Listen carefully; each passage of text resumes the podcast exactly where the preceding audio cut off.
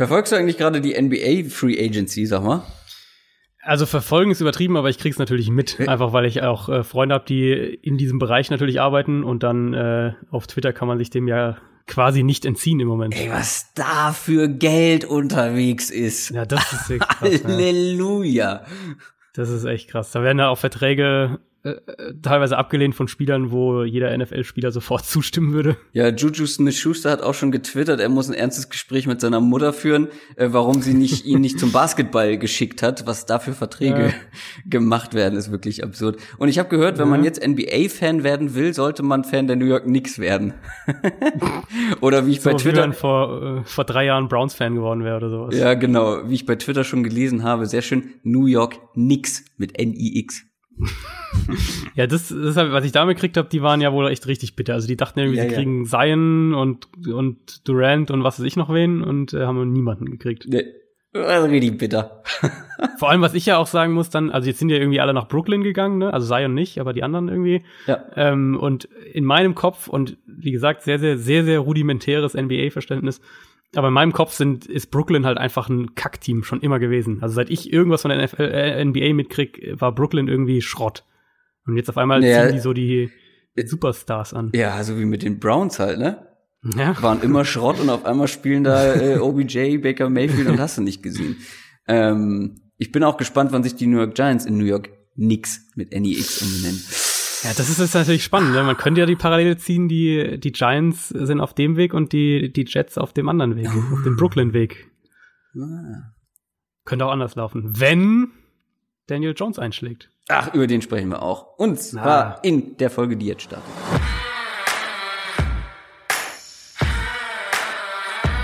Down, Set, Talk. Der Football-Podcast mit Adrian Franke und Christoph Kröger.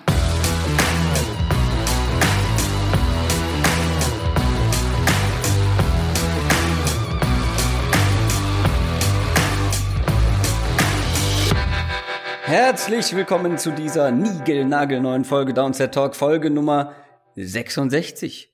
Division Preview Nummer 5 mit mir, Christoph Kröger und natürlich mit Adrian Franke. Einen wunderschönen guten Tag. Heute mal von meiner Seite aus aus Hamburg hohe Luft. Ähm, alle Instagram-Follower von uns haben schon meinen wirklich schicken Aufnahmeplatz bewundern können. Allerdings das Problem ist, schick bedeutet nicht gute Soundqualität. Vielleicht hört man es ein bisschen. Ich versuche es im Nachhinein noch ein bisschen zu bearbeiten, ein bisschen schöner zu machen. Ich bin bei Freunden momentan einquartiert in meinem Heimaturlaub und die haben eine wirklich unfassbar geile Wohnung. Kann man nicht sagen. Richtig schöner Altbau, alter Dielenboden, hohe Decken, sehr, sehr hohe Decken, alles minimalistisch eingerichtet, aber das sind alles Sachen, die sind verdammt schlecht für einen Ton.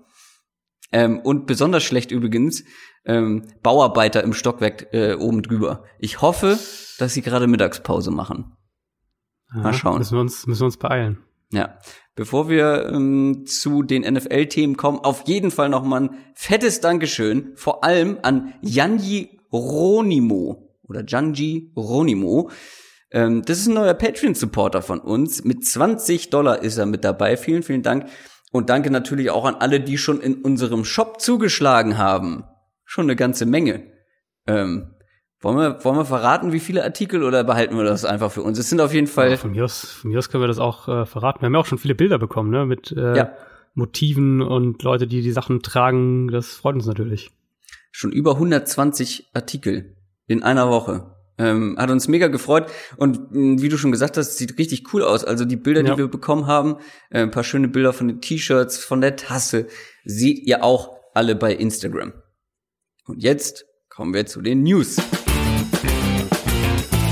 News aus der NFL. Und die sind heute sehr überschaubar. Und wir haben es schon angedeutet vor dem Intro, ähm, dass wir über die Giants vielleicht sprechen könnten. Und Eli Manning Quarterback der New York Giants, hat über Daniel Jones, Rookie Quarterback der äh, New York Giants, gesagt, ich habe nicht das Gefühl, dass es ein Wettkampf ist. Was meint er denn damit? ja, hat auch, also er hat auch gesagt, und das ist ja schon mal äh, eine positive Nachricht, wenn wir da so an andere äh, Quarterbacks wie Joe Flacco oder Ben Roethlisberger denken. Er hat auch gesagt, dass, es, dass er kein Problem damit hat, Daniel Jones zu helfen und ihn ranzuführen und so weiter und so fort. Aber bei den Aussagen von Eli war jetzt schon sehr, sehr deutlich zu erkennen, dass er auch wirklich überhaupt keinen Zweifel daran hat, dass er als der klare ähm, Starter in die kommende Saison geht und auch der Starter für die Saison ist. Und das passt auch zu dem, was Daniel Jones selbst vor ein paar Tagen gesagt hat, nämlich so in die Richtung, also auf Nachfragen natürlich, dass ihm jetzt nicht mitgeteilt wurde von irgendwem, dass er sofort Starter sein könnte, also dass es diese Chance gibt, das wurde ihm jetzt so nicht gesagt. Aber, und da wird's dann, ähm, ja, da wird's dann so ein bisschen interessant, sowohl die Berichte aus dem äh, Training der Giants als auch die Aussagen von Pat Shermer, dem Head Coach selbst, kurz jetzt vor Ende der, der Workouts, bevor die sich alle in den Sommerurlaub verabschiedet haben, die lassen eben auch so ein bisschen was anderes vermuten. Shermer hat gesagt, dass, ähm, dass Daniel Jones auf, einem, auf dem Weg sei, um für das erste Spiel bereit zu sein. Und dann äh, gab es eben auch immer wieder diese Berichte, dass, dass Jones, was ja auch irgendwo klar ist, dass er äh, physisch viel mehr machen kann als Eli, als Runner auf der einen Seite, das haben wir auch die ganze Zeit gesagt, aber eben auch äh, gerade was die Armstärke angeht. Also das hat man immer wieder, da ging auch ein, zwei Videos dann mal auf Social Media rum, so tiefere Outroutes, tiefe Pässe generell, Plays, bei denen man eben einen starken Arm braucht. Und deswegen bin ich da, ich hatte das letztens auch in einer Bonusfolge mal angedeutet, bin ich da gespannt, ähm, wie sich das Trainingcamp wirklich entwickelt. Ich habe jetzt mehr ähm, so nach diesen Spring Workouts mehr die, die Idee im Kopf, dass Daniel Jones doch dieses Jahr starten könnte irgendwann, ähm, als es vielleicht noch im April der Fall war. Aber wann das letztlich, also was ist denn dein Gefühl? Also was glaubst du denn, wann, wann, wann die Daniel Jones spielen lassen? Du wolltest gerade sagen, dass du, dass du es nicht weißt, ne, dass du keine Ahnung hast. Ich habe keine Ahnung, nee. Ja, ich auch nicht.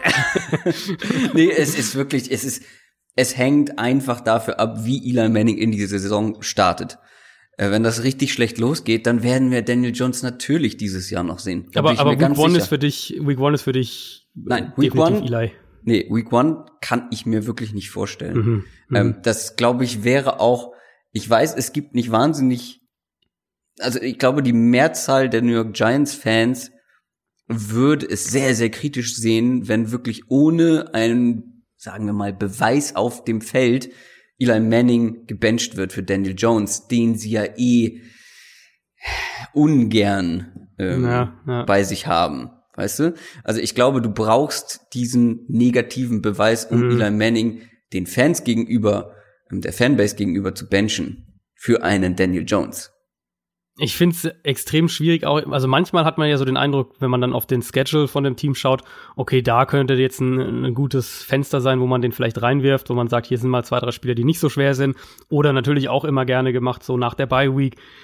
Ich habe mir das dann mal angeschaut bei den Giants und die haben echt nicht so einen leichten Defense-Schedule vor sich. Also wenn äh, wir die Bye Week anschauen, die ist Woche 11 bei den Giants ähm, nächste Saison, Direkt danach müssen sie in Chicago spielen und zwei Wochen danach in Philadelphia. Also jetzt nicht gerade so das Rookie-Quarterback-freundlichste, aber auch so früh in der Saison gegen die Vikings, bei den Patriots. Also ähm, wenn diese Schwächephase von Eli dann irgendwann so drastisch sein wird, dass man sagt, okay, jetzt machen wir den Quarterback-Tausch. Und ich glaube, das wird passieren. Ich glaube auch, dass es, dass es äh, irgendwann kommende Saison passieren wird. Für mich hätte man das letztes Jahr schon argumentieren können. Ähm, jetzt haben sie den, den Quarterback hochgedraftet und ich denke, jetzt werden wir es dieses Jahr auch irgendwann sehen. Aber ich, dann muss man auch davon ausgehen, dass, ähm, dass Daniel Jones relativ schnell relativ schwierige Aufgaben bekommen wird. Wir kommen zu Tyreek Hill. Der Causa Tyreek Hill. Da gibt's Neuigkeiten. Ja, es äh, ein bisschen kuriose Neuigkeiten, ein bisschen unerwartet. Also insgesamt, letzte Woche hat sich Tyreek Hill insgesamt acht Stunden mit einem NFL-Offiziellen getroffen. Die NFL untersucht ja gerade diesen Fall und untersucht, was da zwischen Hill und seinem Sohn und, und seiner Frau vorgefallen ist. Ähm, was jetzt exakt bei diesem acht Stunden Meeting rauskam, das wissen wir natürlich nicht. Aber ich habe jetzt das erste Mal, seitdem das alles an die Öffentlichkeit gekommen ist, den Eindruck, dass es hier aus, aus Chiefs Sicht, jetzt rein sportlich gesprochen, ähm, eine verhältnismäßig positive Wende und auch ein, ein positives Ende in gewissem Maß auch geben könnte. Wie gesagt, rein sportlich gesprochen. Also aus NFL-Kreisen hört man inzwischen, dass bei den Chiefs mittlerweile die Hoffnung ist, dass er nicht mehr als vier Spiele gesperrt werden wird. Ähm, und dass das auch über die nächsten drei bis vier Wochen irgendwann verkündet wird von der Liga. Und dann ist sozusagen aus, aus disziplinarischer Sicht dieser Fall eigentlich mehr oder weniger abgeschlossen erstmal. Die Chiefs hatten ihn ja jetzt erstmal von allen Teamaktivitäten ausgeschlossen. Jetzt heißt es, dass er zum Trainingcamp zum Team zurückkehren könnte und dass auch die äh, Vertragsgespräche wieder aufgenommen werden könnten. Also so absurd das irgendwo alles ist, aber vielleicht steht äh, Tyreek Hill Mitte Oktober äh, mit einer Vertragsverlängerung in der Tasche wieder auf dem Feld. Ja gut. Das ist halt leider echt, ja. Es ist man kann, man, man merkt vielleicht, man kann eigentlich, wir haben ja das auch schon sehr ausführlich die ganze Hill-Situation besprochen, man kann eigentlich, was das ganze Menschliche und das Abseits des Platzes angeht, äh, kann man eigentlich nicht mehr viel dazu sagen. Leider wird's, so wie es im Moment aussieht, gibt's einfach nicht genug, ähm, ja, nicht genug Beweislage, auch ja nicht nur aus NFL-Sicht, sondern auch aus, aus tatsächlich juristischer Sicht, ähm, dass da irgendwie was Schlimmeres passieren könnte für Tyreek Hill, also im Sinne von einer längere Sperre. Ich äh, befreie mich aus dieser Situation, dazu etwas sagen zu müssen, indem ich zur nächsten News komme, ähm, wo wir gerade bei bei, bei Sperrungen sind für Spieler und so weiter, äh, die passieren könnten. Bei den Saints wird es eine Sperre geben und zwar für einen der besten Defensive Spieler. David Onyemata wird gesperrt. Aber ja, ja. es ist nicht ganz so schlimm. Es ist nicht ganz so schlimm, es ist nur ein Spiel. Ja. Äh, wurden verbotene Substanzen festgestellt natürlich trotzdem jetzt für dieses eine Spiel ein größeres Thema, weil ja höchstwahrscheinlich Sheldon Rankins da noch verletzt fehlen wird. Ähm, der sich ja die Achillessehne gerissen hat in, in den Playoffs letztes Jahr, also letzte Saison. Und Onyemata war vergangene Saison schon richtig, richtig stark, hatte so ein bisschen sowas wie eine Breakout-Saison. Gerade in dieser, in dieser Saints Run-Defense, die ja eigentlich exzellent war, ein absolutes Monster, aber auch im Pass Rush sich, sich, äh, sich deutlich gesteigert. Und jetzt müssen die Saints ähm, Week One ist, äh, ich glaube, zu Hause gegen Houston bei New Orleans. Ohne Rankins, ohne Onyemata. Da sieht dann das Zentrum schon ziemlich dünn aus in der Defensive Line. Ähm, nach, dem, nach dem Spiel gegen Houston müssen sie zu den Rams und dann äh, zu den Seahawks. Also das ist schon auch ein, ein knackiger Auftakt für ein Team, wo wir ja eigentlich auch äh, gesagt haben, dass, dass die müssen dieses Jahr noch mal alles reinwerfen, weil wer weiß, ob sich dieses Titelfenster nicht nach der Saison schließt. Ich glaube, das können wir an News für diese Woche belassen. Das war relativ überschaubar, aber wir sprechen jetzt gleich über die NFC North. NFL Preview. Es ist gar nicht so schlimm, dass wir nicht so viele News hatten diese Woche, weil die NFC North ist wirklich eine sehr interessante, sehr spannende Division und da sind einige, einige Teams mit dabei, über die wir viel sprechen werden. Vermute ich jetzt einfach mal. Und vor allem werden wir gleich auch wieder einen Gast mit dabei haben. Ich weiß, ich habe es am Anfang nicht angekündigt, deswegen hole ich das jetzt schnell nach. Und zwar einen ähm, sehr geschätzten Podcast-Kollegen. Ähm, und zwar Max Jakob Ost von, vom Rasenfunk wird mit dabei sein. Großer Green Bay Packers-Fan. Und äh, es freut mich sehr, dass er mit dabei ist, weil ich bin treuer Rasenfunk-Hörer. Und ich bin sehr gespannt darauf, was er bei den Packers zu sagen hat. Aber mit denen fangen wir nicht an.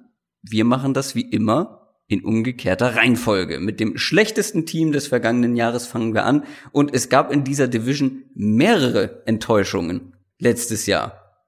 Wir gucken jetzt aber mal darauf, was bei den Teams seitdem passiert ist und wie es nächste Saison aussehen könnte.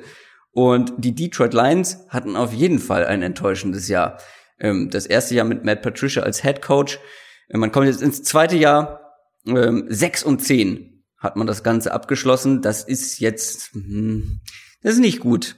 Ähm, und man war auch generell etwas unterdurchschnittlich in vielen Bereichen. Wenn wir jetzt auf die Offense gucken, womit wir ja immer bekanntlich starten, ähm, da kann man sagen, man hat endlich zum Beispiel mal das Laufspiel verbessert, was jahrelang in Detroit wirklich ein ja. Sorgenkind war. Und auf einmal sah es dann im Passing Game nicht mehr so gut aus. Und wenn das Passing Game in der NFL heutzutage nicht funktioniert, dann bringt dir das beste Laufspiel herzlich wenig. Aber es gab in der Offseason einige spannende Moves. Zum Beispiel hat man auch einen neuen Offensive Coordinator Daryl Bevel ist mit dabei, lange bei den Vikings und den Seahawks Coordinator gewesen, Offense Coordinator gewesen. Ähm, ich glaube, das ist, mag man über Daryl Bevel sagen, was man will. Ich glaube, es ist grundsätzlich einfach mal gut, dass da was anderes stattfindet, ähm, weil das war aus offensiver Sicht ähm, nichts. Das war sehr wenig. Und ähm, vielleicht kannst du da auch was zu sagen, was man denn jetzt von diesem Daryl Bevel erwarten kann aus Koordinatorsicht. Ja, also wir sehen für mich da mit den Lions ein Team, was definitiv über den Run kommen will. Ähm, letztes Jahr waren sie immer noch vergleichsweise passlastig mit, mit einer Passquote von 60 Prozent, also im oberen Drittel zur Einordnung ungefähr in der NFL wäre das anzusiedeln. Ähm, bei First Down dann auch noch so im Mittelfeld, da haben sie ungefähr eine 50-50 Quote gehabt, was, was Pässe und Runs angeht. Ähm, und ich könnte mir vorstellen, dass sich das jetzt kommende Saison ändern wird. Also mit Bevel, ähm, ähnlich ein bisschen wie das, was wir letztes Jahr, äh, letzte Woche mit den Jaguars auch hatten. Du holst dir deinen Offensive Coordinator, weil du ja willst, dass der seine Offense spielt. Und bei Bevel ist es eben, ein maßgeblicher Teil davon ist eben ähm, das Run-Game. Der war sieben Jahre Offensive Coordinator bei den Seahawks. In den sieben Jahren hatte Seattle viermal über 500 Rushing-Versuche in einer Saison. Detroit hatte eine Saison mit über 500 Rushing-Versuchen seit über 35 Jahren nicht mehr. Also da reden wir schon so von, von Extremen, nur um das so ein bisschen einordnen zu können. Ich sehe da auch ein Team, ähm, das sehr, sehr gezielt stark sein will und auch stark sein sollte an der Line of Scrimmage. Und deswegen denke ich auch, dass die Lions sich ihr Team ganz gezielt so zusammengestellt haben, schon bevor Matt Patricia kam. Und das eben in Teilen, da werden wir jetzt gleich dann im Detail drauf kommen, noch intensiver in dieser Offseason gemacht haben. Und deswegen glaube ich, wir werden ein Team sehen, was sehr, sehr über den Run kommen will, äh, wo Carrion Johnson eine sehr, sehr große Rolle einnehmen wird und wo Spiele an der Line of Scrimmage gewonnen werden sollen, zu einem gewissen Grad. Aber dann bleiben wir doch mal gleich bei einem deiner Lieblingsthemen, der Offensive Line. Werd ich ihr gerecht, wenn ich sie als okay bezeichne? Vielleicht etwas besser als okay? Du wirst dir auf jeden Fall gerecht, wenn wir auf die letzte Saison schauen, weil da waren ja. sie für ihre Verhältnisse eine Enttäuschung, muss man insgesamt schon so sagen. Okay. Ähm, sie haben mehrere hohe Draftpicks über die Jahre in, in die Offensive Line investiert. Natürlich Frank Ragnar als äh, als, als Erstrundenpick letztes Jahr. Dann Taylor Decker war auch ein Erstrundenpick. Dazu mit Ricky Wagner einen, einen teuren Free Agency Neuzugang sich vor ein paar Jahren geholt. Graham Glasgow war auch ein Drittrundenpick. Ähm, Im Moment deutet so nach den, nach den Frühlingstrainingseinheiten deutet einiges darauf hin, dass Frank Ragnar und Graham Glasgow ihre Position tauschen. Ähm, Ragnar war ja im College echt ein sehr, sehr guter Center, hat dann letztes Jahr Guard gespielt ähm, sieht so und, und hatte da auch Probleme und es sieht so ein bisschen aus, als würde jetzt Glasgow wieder auf Guard mhm. rausrücken. Hat er auch früher schon gespielt und, und Ragnar ins Zentrum. Damit sollte das für mich von der von der ähm, Besetzung her, vom Personal her, ist das für mich eine, eine mögliche Top 10 Offensive Line in der mhm. NFL. Ähm, sehr, sehr gutes Tackle-Duo, potenziell dann, wenn, wenn dieser Tausch stattfindet und funktioniert. Und ich glaube, dass die, ähm, dass es der Line helfen würde, wenn sie diesen Tausch vollziehen würden. Dann potenziell auch eine wirklich gute Interior Offensive Line. Wahrscheinlich so der, der anfälligste Part wäre dann Kenny Wiggins, der Right Guard, als Ziel für gegnerische Defenses. Aber grundsätzlich für mich ist das eine Offensive Line, die auf jeden Fall im oberen Liga-Drittel sich einordnen sollte. Und drumherum ist viel junges Talent eigentlich vorhanden. Ähm, das glaube ich noch nicht das Potenzial ausgeschöpft hat. Auf mhm. keinen Fall. Ja. Aber in der Zukunft doch einiges vielleicht damit möglich ist. Zum Beispiel ein Kenny Golladay, Wide Receiver. Mhm. Ähm, ganz spannender Mann, hatte eine, ähm, eine sehr gute Saison letztes Jahr, seine zweite Saison. Carrion Johnson, letztes Jahr Rookie gewesen, hat richtig guten Eindruck gemacht. Das können so zwei wichtige Stützen werden.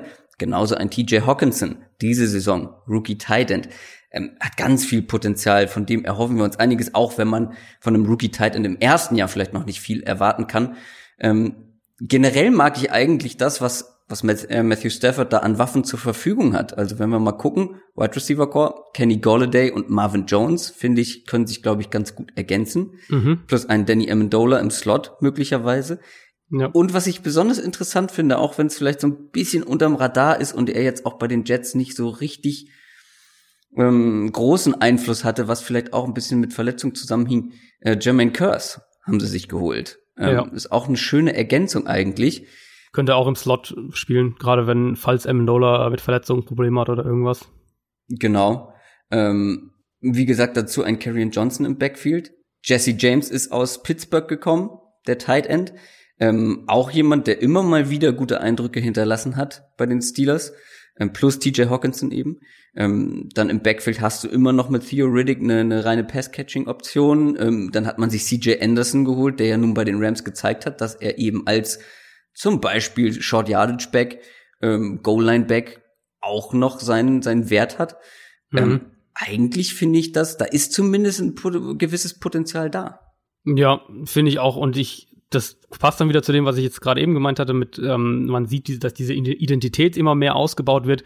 Ähm, ich finde, diese Verpflichtungen machen auch Sinn oder sie passen zumindest zusammen zu diesem Gesamtbild, was, glaube ich, in Detroit ähm, gerade zusammengesetzt werden soll. Eben, dass sie, sie haben ja Jesse James zuerst geholt in der Free Agency und investieren dann trotzdem noch ihren Erstrunden-Pick in TJ Hawkinson. Jetzt, Jesse James ist jetzt kein, kein Titan, den du holst und sagst, wir haben auf der Titan-Position kein Problem mehr und Ja, ja, wir genau. müssen da nichts mehr machen. Ja. So, genau, aber meine Vermutung ist eben auch, und das passt dann wieder dazu, dass wir oder dass Detroit das gerne so machen würde, dass sie viel mit zwei Titans auf dem Feld spielen, äh, äh, spielen. Und Mhm. Ja. ähm, wie gesagt, wenn du, wenn du viel Geld in, in einen Tight End investierst in der Free Agency und dann hohe Ressourcen im Draft in einen Tight End investierst, glaube ich, dass wir, dass sie die auch beide zusammen einsetzen wollen und dass sie dann auch eben viel, das haben wir häufiger mal gesagt, klar, du kannst dann viel daraus auch laufen, aber du kannst vor allem daraus dann sehr, sehr gut ins Play-Action-Passspiel übergehen.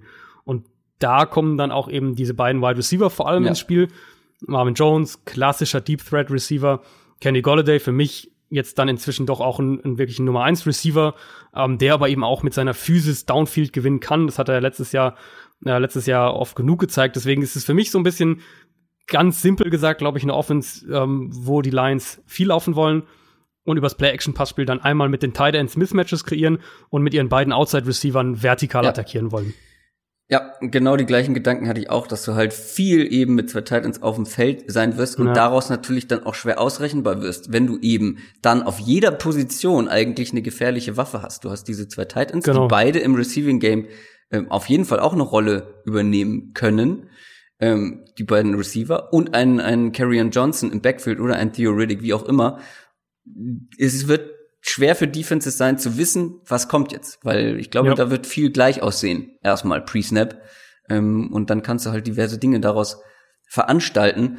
Ähm, ob das dann qualitativ, wir sprechen natürlich noch über die anderen Teams in dieser Division, ob das qualitativ für die Defenses der anderen Teams reicht, um um ja erfolgreich zu sein. Ja, Das, muss sich, glaube ich, erstmal zeigen. Aber die Das- Grundvoraussetzungen sind, das ist schon eine gute Basis. Und es ist eben, ähm, jetzt sage ich es gleich nochmal, aber es ist eben eine, eine, diese Identität, die sie offensichtlich haben wollen und die sie jetzt auch umsetzen. Also wir sehen es ja auch häufig bei, bei anderen ähm, äh, Head Coaches, also die an, woanders hinkommen und Head Coach werden, dass die, wenn jetzt ein defensiver Head Coach wohin geht, ähm, einen Offensive Coordinator von ihrem ehemaligen Team mitnehmen. Also nicht unbedingt den Offensive Coordinator, aber halt den Quarterbacks Coach oder den Wide Receiver Coach oder irgendwie sowas, so wie es jetzt äh, beispielsweise in Miami gerade der Fall ist, wo wir, äh, wo, wo ja ein, ich weiß, ich glaube, der Wide Receiver Coach aus New England mitkam und um eben auch dann ähm, diese Offense so zu installieren, die man eben aus dem alten Team noch kannte. Also wo man sagt, das ist die Offense, die ich auch hier spielen will. In Detroit ist das jetzt eben anders. Matt Patricia kam aus New England. Darrell Bevel lässt eine ganz, ganz andere Offense spielen als das, was die Patriots machen. Und deswegen äh, ist da schon sehr, sehr klar zu erkennen, denke ich. Und wie gesagt, das hat man jetzt auch mit, dass man eben Jesse James holt und TJ Hawkinson in der ersten Runde draftet beispielsweise, äh, hat man das jetzt auch gesehen, ist dann konkreter Plan, wie diese Offense aussehen soll. Und ich denke, das wird das sein, was wir jetzt gerade gesagt haben. Und dann ist eben die Frage, ob es äh, funktioniert. Dann kommen wir zur Defense der Detroit Lions. Auch hier gab es ein paar ähm, spannende Veränderungen. Vor allem, finde ich, hat man ziemlich klar die zwei größten Baustellen adressiert und ist sie Mhm. angegangen. Und das waren nun mal der Pass Rush und die Secondary, also vor allem was so Coverage ähm, angeht.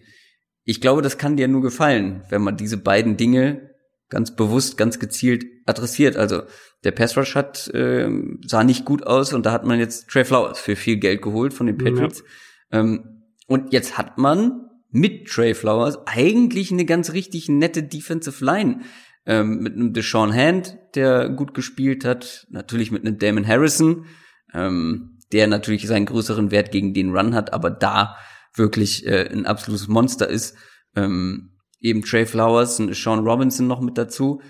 Das ist auf der einen Seite ganz nett, aber ich könnte mir vorstellen, du wirst gleich wieder die Tiefe dieser Line kritisieren, oder nicht? Also Ja, ähm, das ja. kann man jetzt nicht mit anderen starken Defensive Lines vergleichen. Also das könnte schnell zum Problem werden, ähm, wenn Ja, da einer die von diesen Vieren, Line, äh, wenn einer von diesen Vieren halt äh, verletzungsbedingt ausfällt. Aber dank Trey Flowers ist das schon mal ein deutliches Upgrade im Vergleich zu letzter Saison. Ja, auf jeden Fall. Das ist, die Lions sind für mich ein Team, was seine Stärken eben, wie gesagt, ganz gezielt an der Line of Scrimmage haben wird. Offensiv haben wir jetzt gerade über die Offensive Line gesprochen. Defensiv, da passt es dann eben auch wieder zu einem gewissen Grad, denke ich, zu dem, was Matt Patricia eben machen will, dass man drei Spieler hat, die sehr gute bis vielleicht sogar zum Teil Elite-Runstopper sind, eben mit Deshaun Hand, mit Ashawn Robinson und natürlich mit Damon Harrison. Und du jetzt äh, Trey Flowers noch dazu holst, der einfach ein wahnsinnig kompletter, flexibler und, und sehr, sehr disziplinierter Defensive Lineman mhm. ist. Also der in der Base Defense auf Edge spielen kann und wenn sie dann in ihre Sub-Packages gehen, kann der eben nach innen rücken. So hat er es ja auch bei den Patriots sehr, sehr häufig gemacht. Also ich denke, wir werden sehr häufig entweder Deshaun Hand oder Ashawn Robinson und dann dazu Damon Harrison, äh, Devon Kennard und Trey Flowers zusammen auf dem Feld sehen. Und das ist dann schon ein ziemliches Pfund. Ich, ich denke, dass Teams das werden es sehr, sehr schwer haben, gegen Detroit zu laufen. Mhm.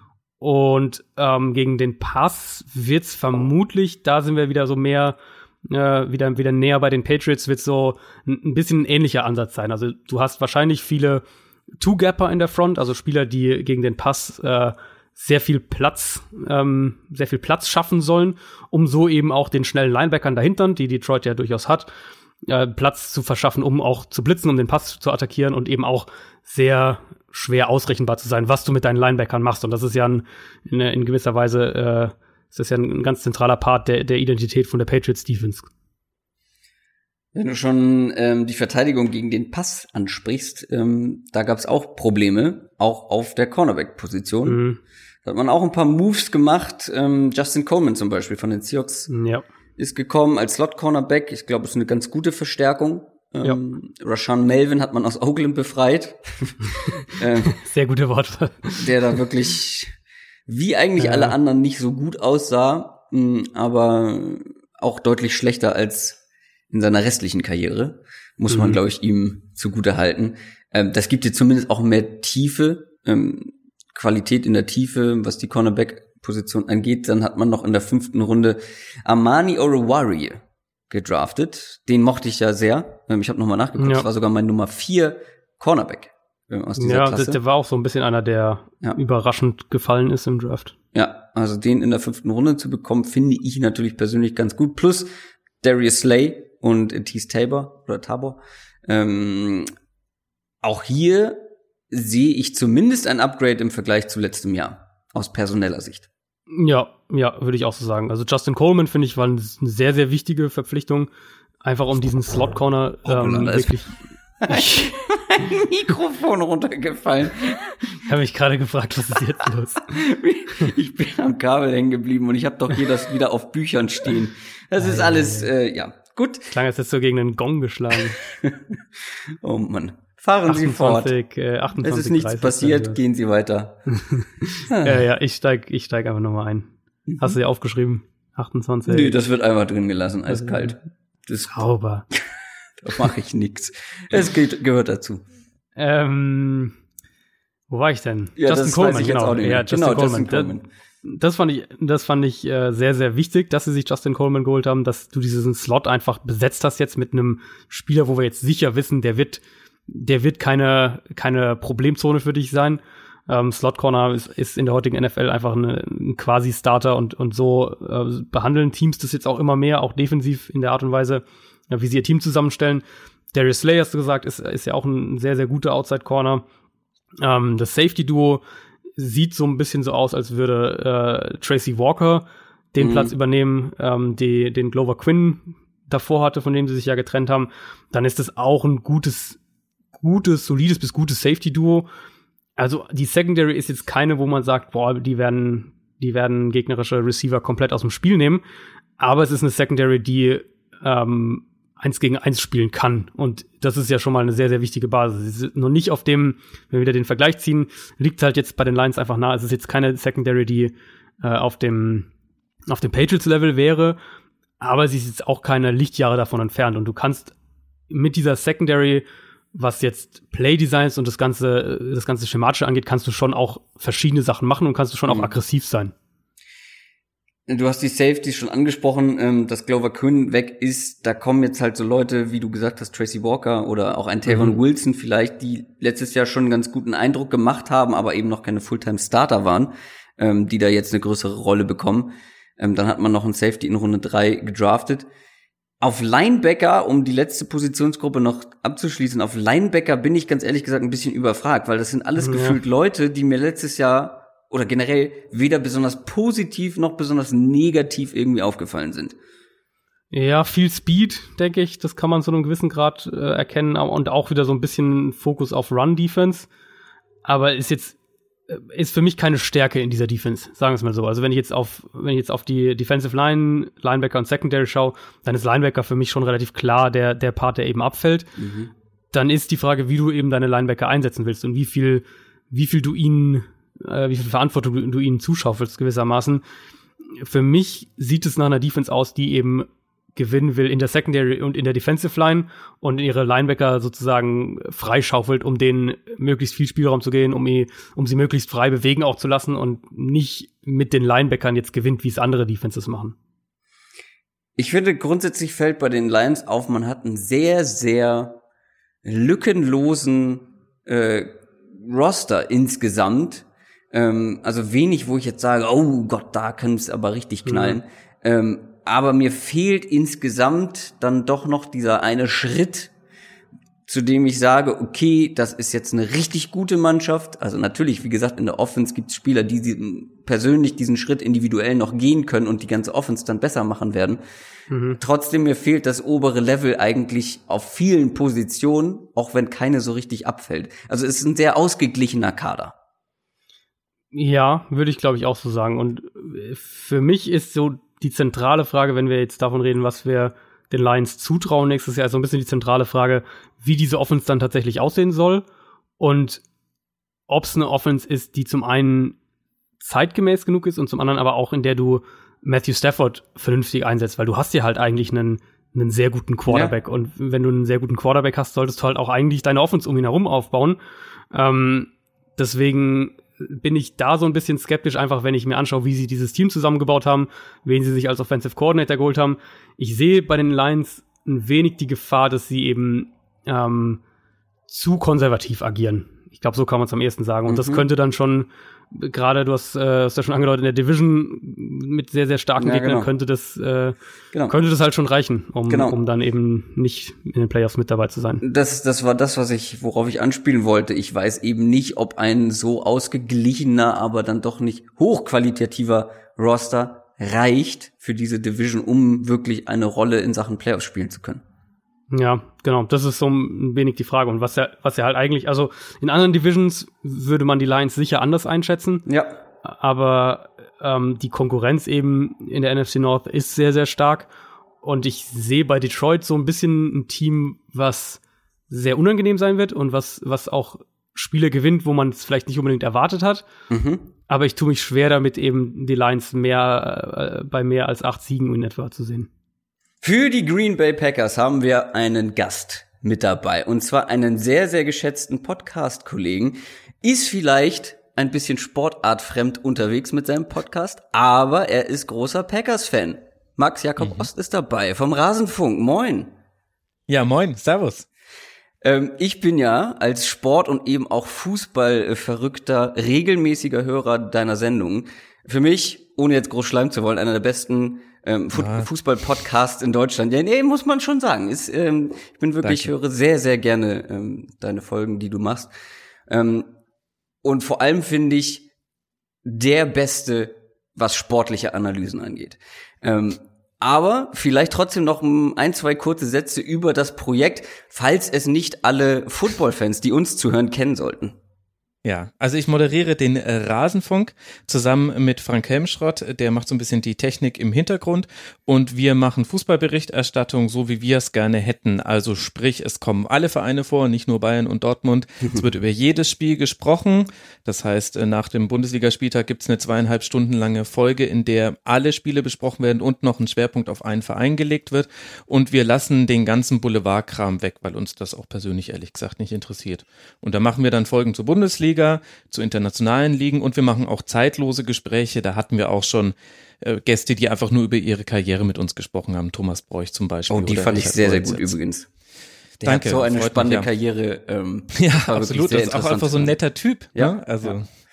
Genau, also das machen wir im Rasenfunk und äh, wir sind komplett äh, Hörerinnen und Hörer finanziert, also so ähnlich wie ihr das auch macht, äh, mit ein paar kleinen Detailunterschieden, aber wir lassen uns eben quasi auch von der großen Community tragen und das macht das Ganze dann zu einem hoffentlich sehr runden Ding für alle Leute, die da mal reinhören. Wie ich finde, auf jeden Fall. Und äh, schön auch deine kleine Spitze gegen unsere beiden Arbeitgeber, nicht nur über Bayern und Dortmund zu berichten.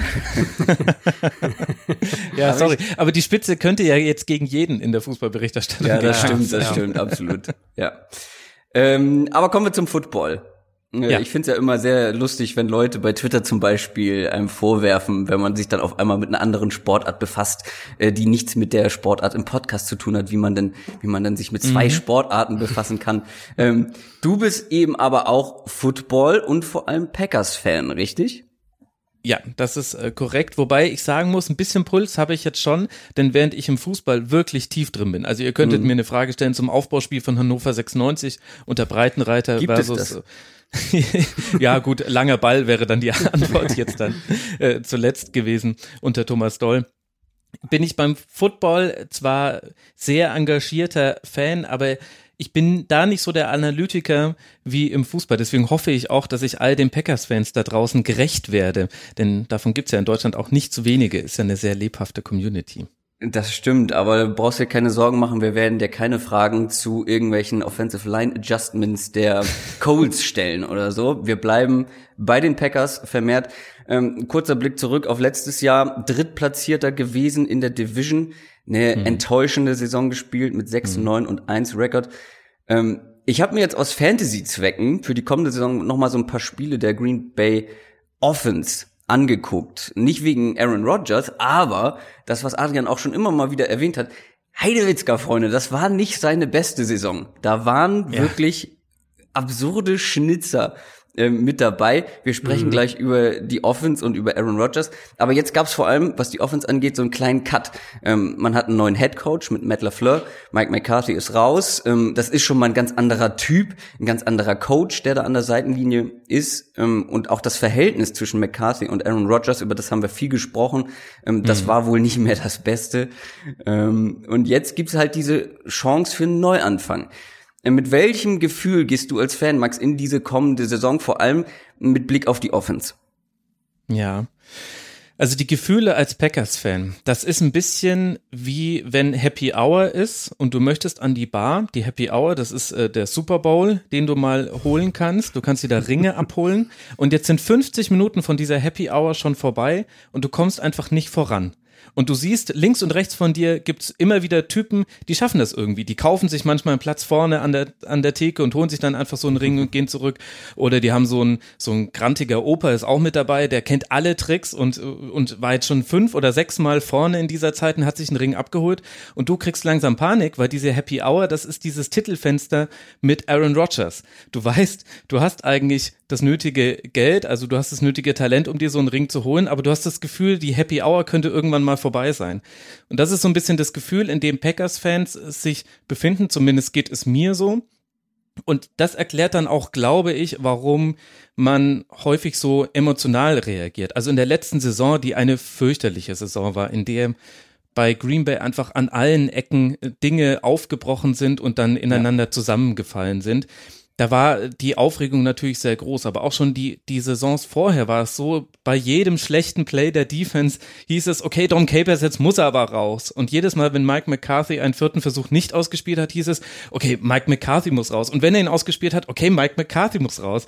Also diese Aufregung rund im Umfeld äh, der Green Bay Packers, was ja gar nicht so zu dieser Franchise passt, so wie ich sie erlebt habe vorher lange Zeit, die, glaube ich, erklärt sich daher. Und so ist jetzt dann auch ein bisschen die Gefühlslage in Bezug auf die Offense.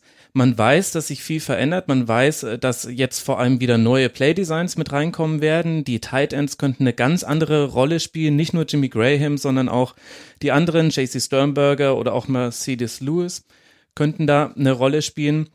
Man wird vermutlich sehr viel mehr Play-Action sehen, was sehr, sehr gut zu Aaron Rodgers passt, der da eben einfach unbestritten einer der besten Quarterbacks der Liga ist. Und gleichzeitig habe ich aber da dann auch so ein bisschen die Sorge, dass die Euphorie zu wenig auf Realitäten basiert. Also es wird sich viel verändern in der Offense und wir werden vor allem vom Playdesign her ganz neue Dinge sehen und hoffentlich auch eine gute Chemie zwischen Matt LaFleur und Aaron Rodgers sehen.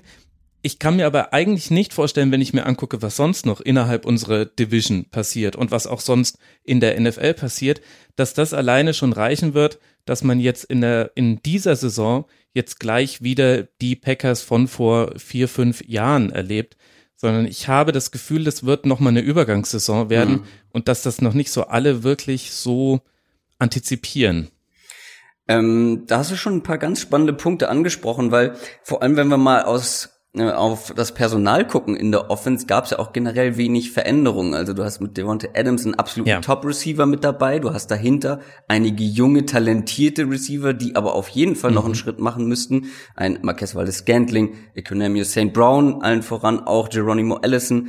Du hast einen sehr talentierten Running Back mit Aaron Jones im Backfield ähm, der vielleicht ja mal, wenn Mike McCarthy jetzt weg ist, auch mal leistungsentsprechend eingesetzt wird, hoffentlich. Ja. Ähm, da bin ich ganz gespannt, was Adrian davon hält, was, was Matt LaFleur da so vorhat mit diesen Spielern, wo eben Talent vorhanden ist, aber das ganze Potenzial eben auch noch nicht abgerufen wurde, was wir von dieser Offense und vor allem dann auch noch, natürlich spreche ich bei Adrian die Offensive Line an, ähm, mit dieser Offensive Line, die ja zu den besseren gehört in der NFL, was wir von Matt LaFleur und Aaron Rodgers im Zusammenspiel mit diesem Talent, mit diesem jungen Talent, was da vorhanden ist, erwarten können. Also für mich geht immer noch viel eben auf das, was du auch gerade angesprochen hast, zurück, diese Frage, wie viel hing wirklich mit ähm, McCarthy zusammen, wie viel ja. war da, darin begründet sozusagen. Ich bin da auch immer noch selbst unentschlossen, auch nachdem ich jetzt echt viel noch Packers mir angeschaut habe aus der letzten Saison, wie viel ähm, Rogers Schuld war in Anführungszeichen und wie viel McCarthy Schuld, das natürlich kann man nicht komplett sagen, aber ähm, wo man eher die Schuld suchen würde. Was, denke ich, klar ist, ist, dass Aaron Rodgers unheimlich viele Plays aufgegeben hat. Ich glaube, da haben wir mhm. auch mehrmals drüber gesprochen. Ja, ja. Ähm, viele, ganz viele Bälle weggeworfen hat. Was dann in meinen Augen schon auch damit zusammenhing, dass er den Playcalls nicht vertraut hat oder den Playdesigns nicht vertraut hat, wie auch immer. Vielleicht auch seinen Receivern zum Teil, die, die ähm, da die Kommunikation nicht gepasst hat. Also wie viel auf diese Unstimmigkeiten da zurückzuführen ist, denke ich, ist schon ein großer, ein großer Aspekt, auch wenn man auf nächste Saison schaut. Und dann ähm, werden wir natürlich auch zu einem gewissen Grad die Antwort bekommen mit eben Matt LaFleur und einer ganz neuen Offense. Und das wird auch wieder ganz eigene Herausforderungen mitbringen. Da, ähm, ich habe letztens in der Bonusfolge das mal kurz so angerissen in den, was so die Offseason-Stories äh, angeht, ganz konkret, um das auf den Punkt zu bringen. Aaron Rodgers liebt seine Freiheiten an der Line of Scrimmage und, und auch vor und auch nach dem Snap. Und in McCarthy's Offense hat er eine immense Freiheit gehabt und konnte im Prinzip ähm, an der Line of Scrimmage quasi mit freier Hand auf, auf Formationen der Defense reagieren, auf Dinge, die er kurz vor dem Snap gesehen hat oder kurz nach dem Snap. Die Offense, die jetzt LaFleur mitbringt, ähm, ist eine Version der, der Kyle Shanahan Offense, hat ja auch ganz lange unter Kyle Shanahan gearbeitet, dann noch unter Sean McVay, der ja auch in gewisser Weise aus dieser Shanahan-Schule kommt.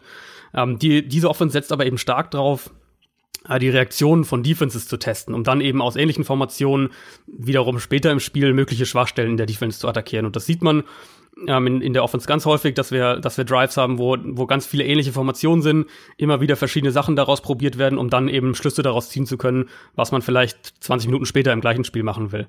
Das heißt, in gewisser Weise würdest du der Offense eine Säule wegziehen, wenn du eben zu häufig Spielzüge änderst. Und das ist, glaube ich, ein ganz, ganz äh, schmaler Grad, weil diese diese Audible-Freiheiten, also die Freiheit, eben Plays zu ändern, die Rogers bisher hatte und die einige Quarterbacks in der NFL haben, Breeze beispielsweise, Tom Brady natürlich, Ben Roethlisberger in Pittsburgh auch, ähm, die sind in dieser Offense so nicht vorgesehen. Die Offense funktioniert eigentlich eher so, mhm. dass der Quarterback zwei verschiedene Optionen bekommt, aus denen er dann an der Line of Scrimmage wählen kann. Also er bekommt dann bestimmte Keys, die er lesen muss, je nachdem, was die Defense macht. Wenn der Safety hier steht, wenn der Linebacker da steht, dann machen wir die Option 1 und wenn, er, wenn das andere eintritt, machen wir Option 2. So funktioniert eigentlich diese Offense eher. Und natürlich eine gewisse Freiheit ist dann noch dabei, aber es ist eine ganz andere Dimension als das, was Aaron Rodgers gewohnt ist und was er auch mag. Hat er jetzt auch in, ähm, in Interviews ein, zwei Mal angedeutet. Also das wird so für mich die große Zerreißprobe, so ein bisschen, was, was passt Rodgers in das Scheme, was diese Frage angeht. Aber ich glaube auch, und da gibt's ja auch eine sehr eine sehr hitzige Debatte. Ich weiß nicht, ob, ob Max da vielleicht das auch mal mitgekriegt hat auf Twitter, wo sehr viel gerade in Analytics-Kreisen diskutiert wird. Wie gut ist Aaron Rodgers eigentlich noch? Weil er jetzt eben ja, ja. drei, vier mhm. Jahre ja doch äh, mhm. inkonstant irgendwie war und natürlich diese krassen Hochphasen einfach hatte, vor allem zweite Saisonhälfte 2016. Dann aber eben ja. auch immer untypische Phasen so ein bisschen für ihn, wo er echt dann auch schlechter war. Also ich glaube schon, dass das Potenzial nach wie vor da ist und dass er auch echt Aspekte gibt, in denen er super in diese Offense reinpasst. Ähm, das Rollout-Play-Action-Passspiel, was Max ja auch angedeutet hat, gerade das wäre so ein, ein Aspekt. Ähm, unter der Voraussetzung natürlich, dass er sich auch auf die Offense einlässt. Ja, und ich glaube, das ist der entscheidende Punkt. Also ob Aaron Rodgers äh, das äh, Gefühl bekommt, dass das, was Matt LaFleur ihm da anbietet und die Calls, die er macht und das Design der Plays in der Offense, dass das dem großen Ziel, nämlich Spiele zu gewinnen, dient. Mhm. Dieses Vertrauen hatte Aaron Rodgers nicht mehr. Deswegen hat er in der letzten Saison mit Audibles gefühlt jedes, jedes, also Kill, Kill, Kill hat man häufiger gehört als Blue 58, was ja so sein Snap-Count ist unglaublich. Er hat alles geändert und das hat dann aber auch die Packers manchmal unnötigen Zugzwang gebracht. Zum einen, weil er manchmal dann auch Würfe komischerweise nicht genommen hat. Er hat auch offene Receiver übersehen. Ja. Das tat einem richtig weh, denn das kannte man von Aaron Rodgers und auch nicht dieser getroffen. Form nicht. Er hat sie auch nicht getroffen, genau. Er war natürlich auch noch mehr durch seine Verletzung gehandicapt, als man es äh, damals wusste. Also inzwischen wissen wir, er hat sich den Schienbeinkopf äh, gebrochen, gleich im ersten Spiel gegen die Bears. Das ist dann schon eine härtere Verletzung, als mhm. sie damals immer getan haben, als wäre es, wo sie gesagt haben, ach komm, wenn er mit der Bandage spielt, ist das alles kein Problem. Mhm. Aber äh, worauf ich eigentlich hinaus will, ist, dass egal was man jetzt von Mike McCarthy halten mag, aber eine NFL-Offense funktioniert nach meinem Verständnis so, dass Play 3, also ähm, das Third Down, ba baut auf das Second Down auf, baut auf das First Down auf. Das heißt, du hast schon eine Abfolge im Plays, die du callst. Und da ist es dann auch wichtig, dass man vielleicht manchmal auch bei seinem Matchplan bleibt, dass man manchmal den Rush nochmal nimmt oder den schnellen Pass, anstatt immer das 60-Yard-Ding werfen zu wollen. Und ab irgendeinem Punkt musste Aaron Rodgers das immer tun oder er hatte das Gefühl, er muss das tun, weil wir bei Third and Long waren und er das Gefühl hatte, es muss jetzt sein oder weil wir mal wieder doof hinten lagen und er das Gefühl hatte, ich muss jetzt hier ein Zeichen setzen. Und damit hat er dann nicht nur sich selbst unter Zugzwang gebracht und konnte unter diesem Druck ehrlicherweise nicht wirklich seine gewohnte Leistung Leistung zeigen, sondern er hat auch ein bisschen die komplette Offense auseinandergenommen, weil er einfach diese Konstruktion der Plays, dieses Aufeinanderbasieren von Schemes, das hat er quasi außer Kraft gesetzt, weil er, weil er ganz viele Plays geändert hat. Und das ist im Grunde die Frage, wie wird das jetzt mit Matt LaFleur laufen, bei dem man nach allem, was man weiß, eben sehen kann, er möchte eine Offense spielen, die sich weiterentwickelt, sowohl innerhalb eines Spiels, da werden gewisse Dinge schon sehr früh angelegt, die dann erst später zum Tragen kommen. Du legst dir den Gegner ein bisschen zurecht, als auch innerhalb einer Saison. Also es wäre sehr frustrierend zu sehen, wenn in Woche 6 die Offense genauso aussieht wie in Woche 10. Da sollte sich mhm. eigentlich dann etwas weiterentwickeln. Und das kann sich aber nur, das kann nur passieren, wenn Aaron Rodgers sich daran glaubt und sich diesem Design dann auch im Ganzen unterordnet, ob er dann mal ein Play ändert. Also gerade in der Red Zone, da wird er wahrscheinlich freiere Hand bekommen als bei anderen Dingen. Darum geht's jetzt nicht. Es geht so um eine grundsätzliche Überzeugung, ob er das Gefühl hat, man arbeitet da an einem gemeinsamen Konzept. Also was ich immer das Gefühl hatte, ähm, das hat Adrian auch schon angesprochen, dass wirklich dieses Verhältnis zwischen Head Coach und Quarterback halt einfach so zerrüttet war. Und ich meine, wir kennen ja jetzt Aaron Rodgers auch schon ein paar Jahre, was er für ein charakterlicher Typ ist und dass er dann, hm. wenn er das Vertrauen verliert, ähm, auch nicht mehr vielleicht ganz mit der Intensität und der Genauigkeit spielt, wie er es vielleicht äh, vor noch ein paar Jahren gemacht hat. Aber was mich halt immer so gestört hat, Adrian hat es auch immer wieder erzählt, dass diese, dass diese Route-Konzepte zum Beispiel wenig aufeinander aufbauen. Mhm. Und da musst du sehr darauf vertrauen, beziehungsweise da muss die Qualität der Receiver halt einfach ausreichen, um ihre Matchups zu gewinnen, wenn du eben diese Unterstützung durch Scheme nicht bekommst, durch die, durch die Konzepte nicht bekommst. Und ich finde, ja. du kannst mit so jungen Receivern die ich alle schon angesprochen habe, ähm, die letztes Jahr das erste Jahr dabei waren, ähm, zum Beispiel. Du kannst mit diesen Leuten nicht das Gleiche machen wie mit einem Jordy Nelson und einem Randall Cobb zum Beispiel. Ähm, gut, der war letztes Jahr noch mit dabei, aber nächstes Jahr wird das nicht mehr sein. Ähm, mhm. Du kannst mit diesen erfahrenen Leuten, beziehungsweise mit diesen unerfahrenen Leuten nicht das Gleiche veranstalten wollen wie mit diesen erfahrenen Spielern. Vor allem mit einem Quarterback, der eben sehr viel improvisiert und auch das muss ich erstmal einspielen und ich glaube, dass mhm. Matt LaFleur zumindest jemand ist, wo du in dieser Offense mehr Support, vor allem für die Receiver, mehr Support generell über die Konzepte bekommen kannst. Davon kann man, glaube ich, fest ausgehen. Es war so ein bisschen ein Teufelskreis bei den Packers, weil sie dieses System eben, wo ja auch viel, also sie haben ja ganz viel mit diesen Isolation Routes eben, die du gerade gemeint hast, Genau. gearbeitet, wo ähm, ein Spieler einen gewissen Raum des Feldes quasi alleine bearbeitet. Der Vorteil von diesen Konzepten ist natürlich, dass wenn, ähm, wenn daraus ein Scramble Drill entsteht, also wenn der, wenn quasi das improvisierte Play daraus entsteht, dann hat der Spieler mehr Freiheiten, um sich zu bewegen und kann mehr sagen, okay, jetzt kann ich nach links oder nach rechts oder ich kann nach vorne, nach hinten, weil nicht fünf Yards von mir entfernt läuft die zweite Route, mit der die eigentlich mit meiner Route zusammenarbeiten soll, was sowieso aufgehoben wird zu einem gewissen Grad, wenn wir dann von einem Scramble Drill reden, weil er dann meistens zumindest ein großer Teil von dem ähm, von dem Konzept mehr oder weniger nichtig ist. Das hat halt sehr gut funktioniert eine Zeit lang aus verschiedenen Gründen, weil die, weil die Packers eine gute Offensive Line hatten, weil sie ein sehr sehr gutes und sehr erfahrenes eben Wide Receiver Core hatten. Also ähm, war ja nicht nur nicht nur Jordy Nelson da, da waren ja echt, das war ja drei vier Receiver tief wirklich, ähm, was die Packers da teilweise in, in ihren Hochjahren hatten. Und da hat eine gewisse Umstellung stattgefunden, ähm, einfach weil auch Spieler gegangen sind. Greg Jennings beispielsweise natürlich als ein, als ein Prominenter auch. Ähm, James Jones irgendwann gegangen ist. Ähm, die Offensive Line so ein bisschen auch eine, einen Umbruch hatte über die Jahre. Und dann hat eben dieses System nicht mehr funktioniert. Und dann hatten wir jetzt so ein bisschen diese Phase, Rogers will eigentlich so spielen, dieser kreative, teilweise auch improvisierte Stil. Ähm, der hat aber einfach nicht mehr gegriffen. Und jetzt versucht man, muss man eben versuchen, das wieder so ein bisschen auf einen Nenner zu bringen. Und ich sehe das ähm, auch genauso, wie du gerade gesagt hast, Christoph, dass die, die neuen, diese neue Offense, die wird den Receivern helfen, was das äh, einfach das Freilaufen angeht, weil, weil sie eben mehr Hilfe über das Scheme bekommen. Aber eben, da kommen wir immer wieder dann drauf zurück, wird nur funktionieren, wenn, wenn Rogers auch in dem Scheme dann spielt, so wie er es spielen soll. Und die, ich finde, das Receiver Core ist sehr interessant mit äh, Adams als deine klare Nummer eins. Aber dahinter für mich ist schon so, ähm, ja, ist ein relativ großes Fragezeichen eigentlich, was passiert mit, mit, äh, mit Ja, Waldes ist, da Scantling werden so, verschiedene. Hype-Trains schon aus, Ja. dem, aus dem Bahnhof gereiht. Ja. Also der Marcus war das Scantling-Hype-Train, der ist schon voll im Rollen, Mhm. aber wie es halt auch so immer ist in der in der Off-Season. Also dadurch, dass sich so wenig am Personal verändert hat, also bis auf den ähm, Guard Billy Turner, den man äh, geholt hat, wird es wahrscheinlich halbwegs so aussehen wie sonst in den letzten Jahren, wenn wir jetzt mal Verletzungen ausklammern, was auch nochmal ein wichtiger Punkt ist, was jetzt die Offensive Line angeht. Aber das Personal wird gleich sein, das heißt, es wird davon abhängen, ob auch gewisse Spieler den nächsten Schritt gehen. Devontae Adams muss den nicht mehr gehen, aber eben ein das Scantling, ein Economist Brown und eben auch, wie angesprochen, Jimmy Graham ähm, und seine Vertreter beziehungsweise diejenigen, die mit ihm vielleicht auch mal auf dem Feld stehen, vielleicht sehen wir ja auch mal mehrere Tight Ends auf dem Feld. Ähm, da, da müssen die nächsten Schritte passieren, quasi zusätzlich zu diesen neuen Offensivkonzepten. Und wo man eben auch so ein bisschen dann beides zusammenbringen muss. Was ist jetzt Teil des neuen Designs und was ist jetzt Teil der Weiterentwicklung gewisser Spieler? Da gibt es ein sehr großes Potenzial und da kann man sich auch sehr schnell in irgendwelche ja, ähm, Pro Bowl äh, Sphären reinträumen, wenn man sich die einzelnen Spieler anguckt. Das könnte rein theoretisch sehr gut klappen, aber vom Personal her hat sich eigentlich nichts verändert in dieser Offense. Nur das Drumherum hat sich verändert und die Spieler haben sich hoffentlich nach vorne weiterentwickelt. Ja, und gra also gerade Titan, finde ich, ist, fällt eigentlich fast in die gleiche Kategorie so ein bisschen, weil ich ehrlicherweise keine Ahnung habe, was man noch von Jimmy Graham erwarten kann.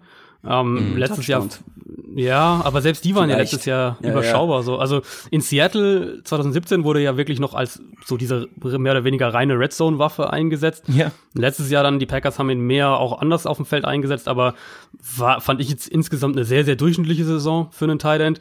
Deswegen Ja. könnte ich mir auch vorstellen, dass sie vielleicht versuchen, Jay Sternberger ein Ja. bisschen schneller ranzuführen, weil der mit seiner, also gerade mit seiner Athletik zumindest ähm, zwischen den 20 Yard Lines als als Receiver glaube ich auch mehr geben kann, relativ schnell als Graham. Und dann, wo was Max gerade gesagt hat mit mit äh, mit zwei Titans, da gehe ich auch fest von aus eigentlich, weil wenn man sich die Titans letztes Jahr anschaut, unter Matt LaFleur hat eine sehr, sehr hohe ähm, Quote an Plays mit zwei Titans auf dem Platz.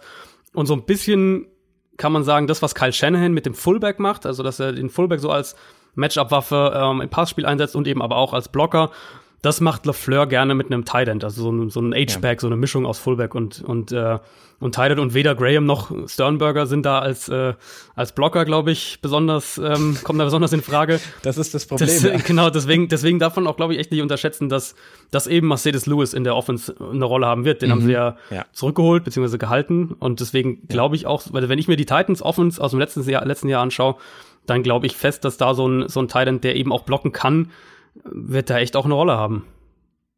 Ja, absolut. Und dann Rushing haben wir jetzt ja eigentlich noch gar nicht genannt. Letztes Jahr auf Platz 22 im Rushing, wissen wir alle, hat nicht so wahnsinnig gut funktioniert. Da wird jetzt aber auch, äh, das wird eine wichtige Rolle spielen müssen in dieser Offense. Du mhm. hast in der letzten Saison gesehen, was fehlt bei Green Bay, wenn der Rush aus verschiedenen Gründen nicht da ist. Es hatte nicht nur Leistungsgründe, sondern auch geänderte Playcalls und so weiter. Aber Aaron Jones da ganz wichtig, Jamal Williams, muss man mal gucken, wie die eingebunden werden. Vor allem, vielleicht werden unsere Running Backs jetzt mal wieder Bälle fangen. Wäre ja verrückt, mhm. wenn man das jetzt wieder vermehrt sehen würde. Da geht das Gerücht, dass Matt LaFleur das ganz gerne einbinden würde. Also da muss ich, da muss sich auch noch mal was verändern, um quasi auch noch mal diese Disbalance aufzuheben im Vergleich zur letzten Saison, wo der Rush halt auch einfach überhaupt nicht funktioniert hat. Gehe ich auch ja, wenn eigentlich. Du, wenn ja. du wenn du deinen äh, besten, mit Abstand talentiertesten Running Back hinter einem ähm, deutlich weniger talentierten Running Back zurückhältst. Ich spreche von Aaron Jones als sehr talentierten und Jamal Williams. Ich weiß nicht, was mhm. die Leute an ihm finden. Es tut mir leid. Auch aus diesem Grund habe ich mir diese Offense auch nochmal angeguckt und vor allem die beiden im Vergleich. Ich finde, mit Aaron Jones hast du einen so explosiven, so einen beweglichen Running Back da, der auch mal einen Ball fangen kann. Ich weiß jetzt nicht, wie sehr er dann wirklich mit irgendwelchen etwas tieferen Routen eingebunden wird, aber das zumindest schon mal ein sicherer ähm, Checkdown, eine sichere Checkdown-Option ist.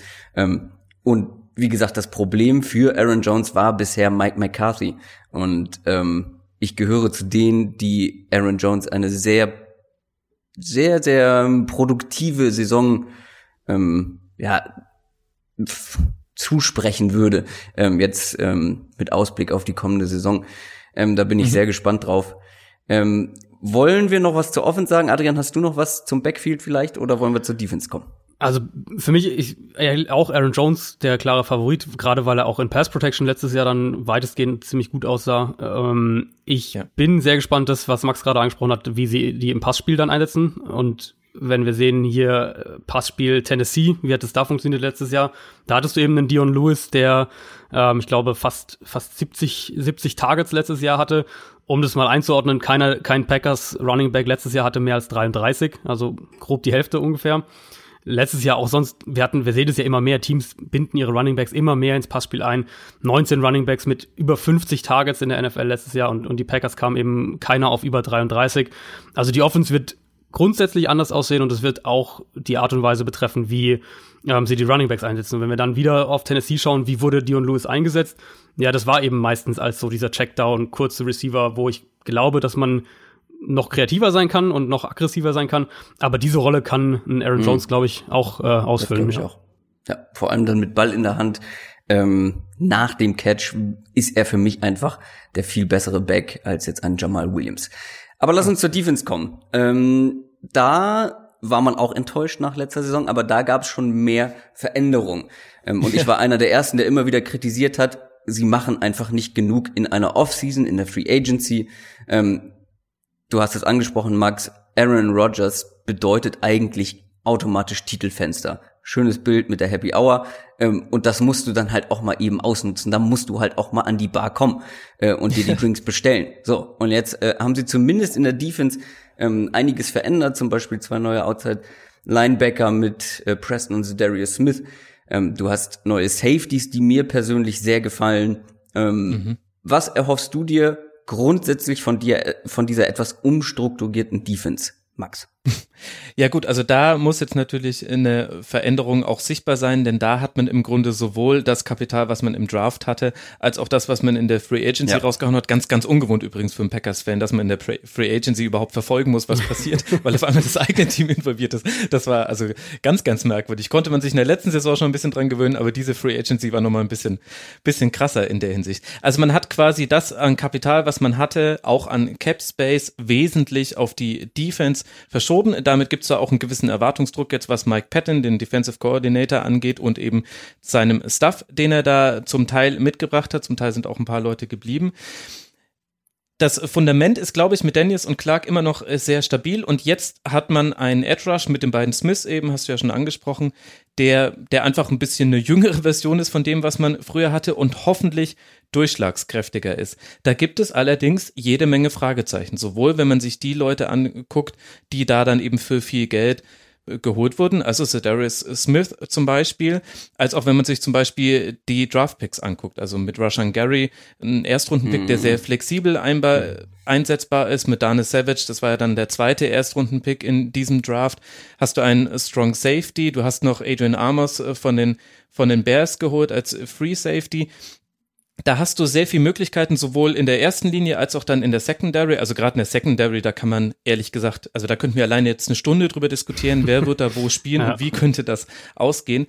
Aber über allem hängt erstmal nur, dass man viel investiert hat und dass man sich nicht bei allen diesen Namen sicher ist, ob es das Investment auch wert war. Also Cedarius Smith zum Beispiel, das sprechen eigentlich alle relativ offen äh, drüber, dass man da einfach einen Preis äh, geboten hat, den kein anderes Team zu gehen bereit war. Und jetzt kann hm. das sein, dass die anderen Teams sich in zwei, drei Jahren sagen, boah, da haben wir echt eine Chance liegen lassen.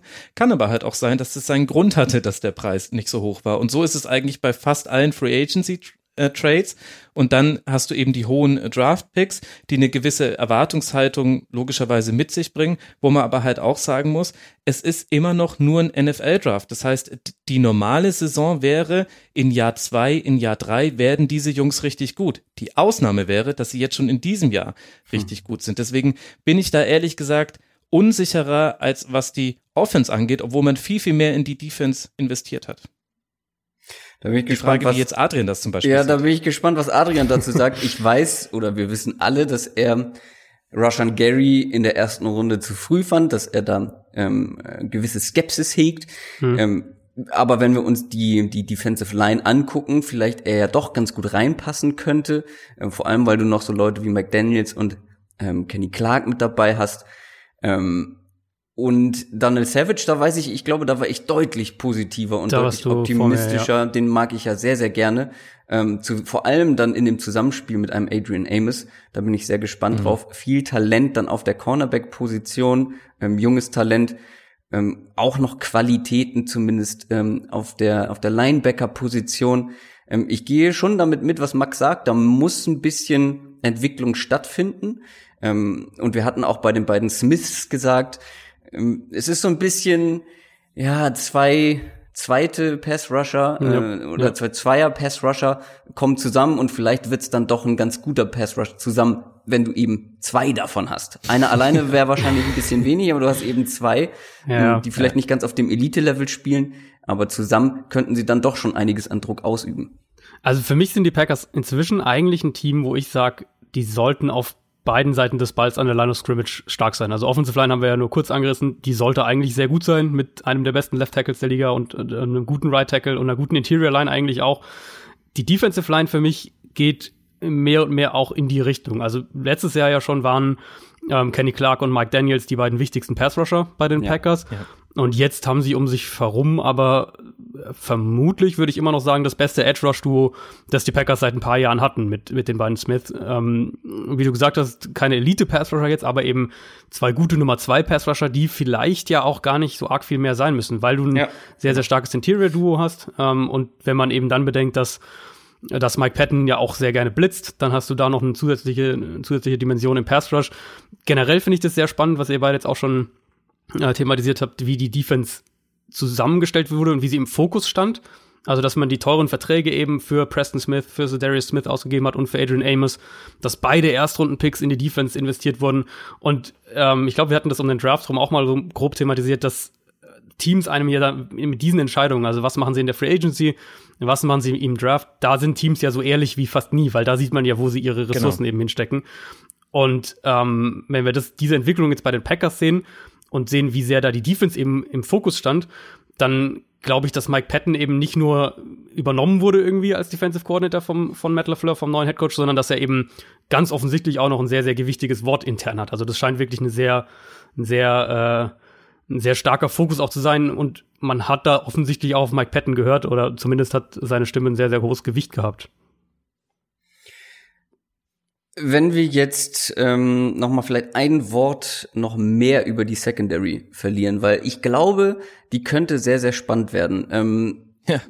Was ähm, was sagt ihr generell dazu? Erwartet ihr von Jair Alexander noch mal einen Schritt? Dann gibt's noch einen Kevin King, einen Josh Jackson, den ich im College, ähm, als er aus dem College kam, sehr mochte, ähm, noch ein bisschen ja, ähm, unscheinbare Saison gespielt hat, plus eben diese beiden Safeties. Wie seht ihr das dann, ähm, vor allem mit Blick auch vielleicht die Gesamtqualität der Defense und wenn wir gucken, was da an Receivern äh, im, Re im Rest der Division mit unterwegs ist, ähm, was glaubt ihr, wie wird die Secondary sich schlagen können?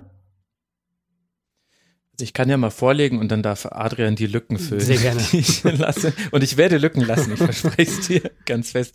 Weil ich bei diesem ganzen Secondary-Thema, damit habe ich mich äh, am, am längsten befasst in dieser Offseason und habe dennoch die meisten Fragezeichen einfach noch. Mhm. Weil, weil das ähnlich ist wie in der Wide Receiver-Position, nämlich dass du wahnsinnig viel Talent hast und dass du durch die neue Zusammenstellung der Offense hast du neue Optionen. So ist es in der Secondary auch. Also es wird nicht mehr so sein, dass wir jetzt im Tremont Williams einfach überall hinschicken, wo wir irgendjemanden weggetradet haben oder sich mal wieder jemand verletzt haben. Und der macht das dann eben einfach mit all seiner Erfahrung schon halbwegs ordentlich, sondern wir haben sehr, sehr viel Potenzial, wir haben mehr Optionen, aber es hängt jetzt wieder dann von beiden Dingen ab, nämlich zum einen, wie wird die Defense aussehen, wenn jetzt Mike Patton da jetzt richtig mal eine eigene Defense hinstellen kann, auch eine eigene Defense designen kann.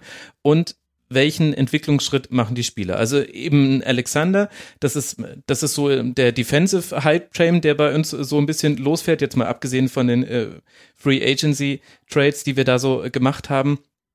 Wenn der in seiner Entwicklung weiter voranschreitet, dann könnte das eine Murder Secondary werden. Und da werden einem auch so ein bisschen auch die Augen feucht, wenn man sich überlegt, da noch einen Amos dazu zu haben, dann eben ein Savage und eben vorne auch noch auf einmal den Rush in der, in der Line da könnte sehr viel gehen.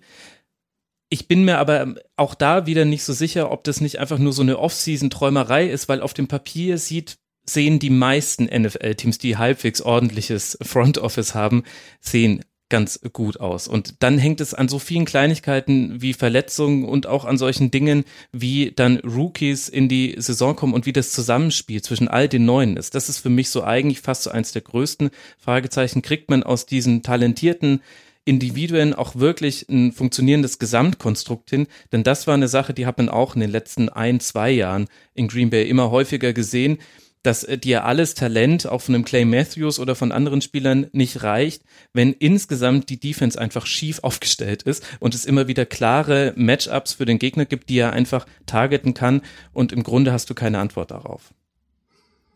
Du hast eine Sache gesagt, die ich fast genauso in meinen Notizen auch stehen hatte, nämlich diesen ähm, Wide Receiver Vergleich.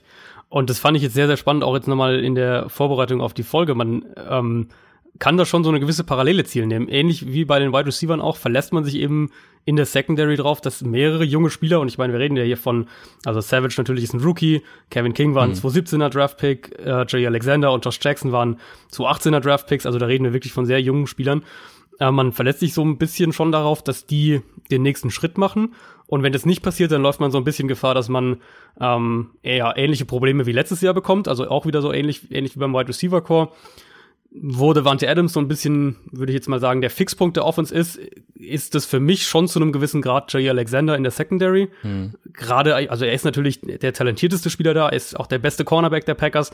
Der kann sogar auch im Slot spielen. Ähm, ansonsten aber sehe ich auch ja schon schon ziemlich große Fragezeichen. Gar nicht mal unbedingt ähm, was die Qualität angeht, sondern auch eben was die Zusammensetzung angeht. Ich könnte mir schon vorstellen, dass Jamon Williams am Anfang noch in irgendeiner Art und Weise eine Starterrolle hat. Äh, hat der letztes Jahr dann primär Free Safety gespielt, aber du hast ja gesagt, eigentlich ein Cornerback, wird auch so ein bisschen rumgeschoben.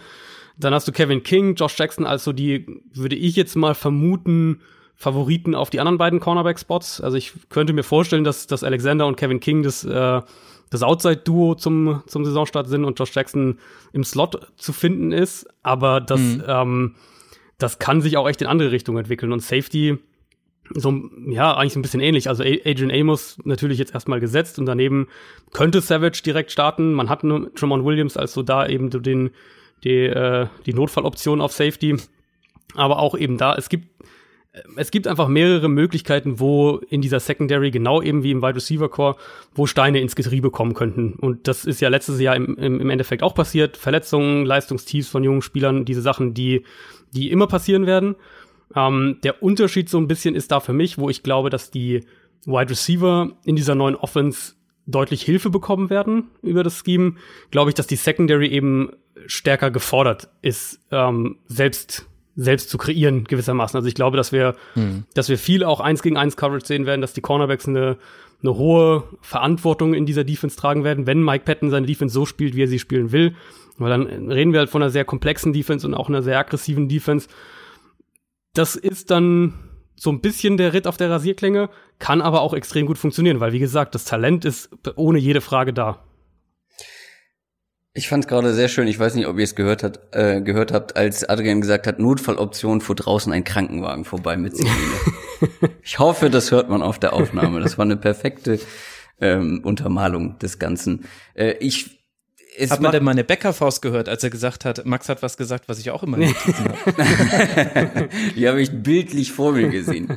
Ja. Sehr gut. Ähm, ich könnte euch beiden ewig noch weiter zuhören tatsächlich, wenn ihr über die Green Bay Packers redet. Das macht sehr viel Spaß. Aber wir wollen ja noch über zwei weitere Teams. Wir wollen ja über die ganze Division sprechen noch in dieser Folge. Deswegen würde ich sagen, ja, die können ja nix, aber gut. oh, Shots feiert, alles klar.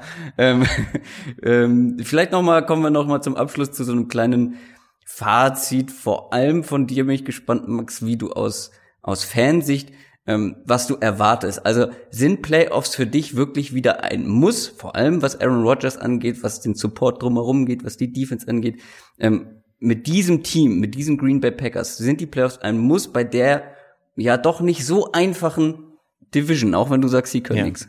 Ja, ja, genau. Das war ja genau, äh, der Witz war ja gerade deswegen so lustig, weil äh, gerade diese Division zu einer der besten meiner Meinung nach in der NFL gehört und da sich auch, auch jetzt auch nochmal im Hinblick auf diese Saison einfach auch nochmal so viel getan hat. Nee, finde ich nicht. Also man kann sich die Playoffs erträumen, aber die Regel ist, dass das also wenn jetzt alles so halbwegs in normalen Bahnen verläuft und es keinen Ausreißer nach oben gibt, dann wird das eine ausgeglichene Saison, in der man auf keine zweistellige Anzahl von Siegen kommt. Das könnte eher so, ja, so ein 8-9er-Ding werden so um den Dreh rum und dann haut das nicht hin, eben auch weil die, die Division so stark ist und weil man sagen muss, äh, Green Bay hat auch wirklich einen brutalen Schedule. Also gerade am Anfang gleich bei den Bears geht's los, dann zu Hause gegen die Vikings, gegen die Broncos und gegen die Eagles und dann erstmal zu den Cowboys. Das ist schon ein relativ harter Schedule, vor allem wenn man sich anguckt, wer sonst noch so alles da auf dem Tableau steht. Also auch da hatte jetzt äh, Green Bay nicht das beste Glück. Und wenn ich mir das einfach nur angucke und mir dann die die Mannschaften angucke, gegen die man da ran muss, jetzt auch mal außerhalb der Division, würde es mich wundern, wenn man in die Playoff kommt. Wenn du aber einen Aaron Rodgers in deinen Reihen hast und eben. eben sehr viel in die Defense organisiert hast, ist es immer eine Möglichkeit. Aber ich würde nicht damit rechnen, weil ich finde, das würde so ein bisschen schlecht reden, was andere Teams gemacht haben. Die NFL hat sich weiterentwickelt und die Packers sind eigentlich, wenn man ehrlich ist, immer noch dabei, einen, einen Nachteil aufzuholen einen Rückstand, den sie im Vergleich zu vielen anderen NFL-Teams leider haben.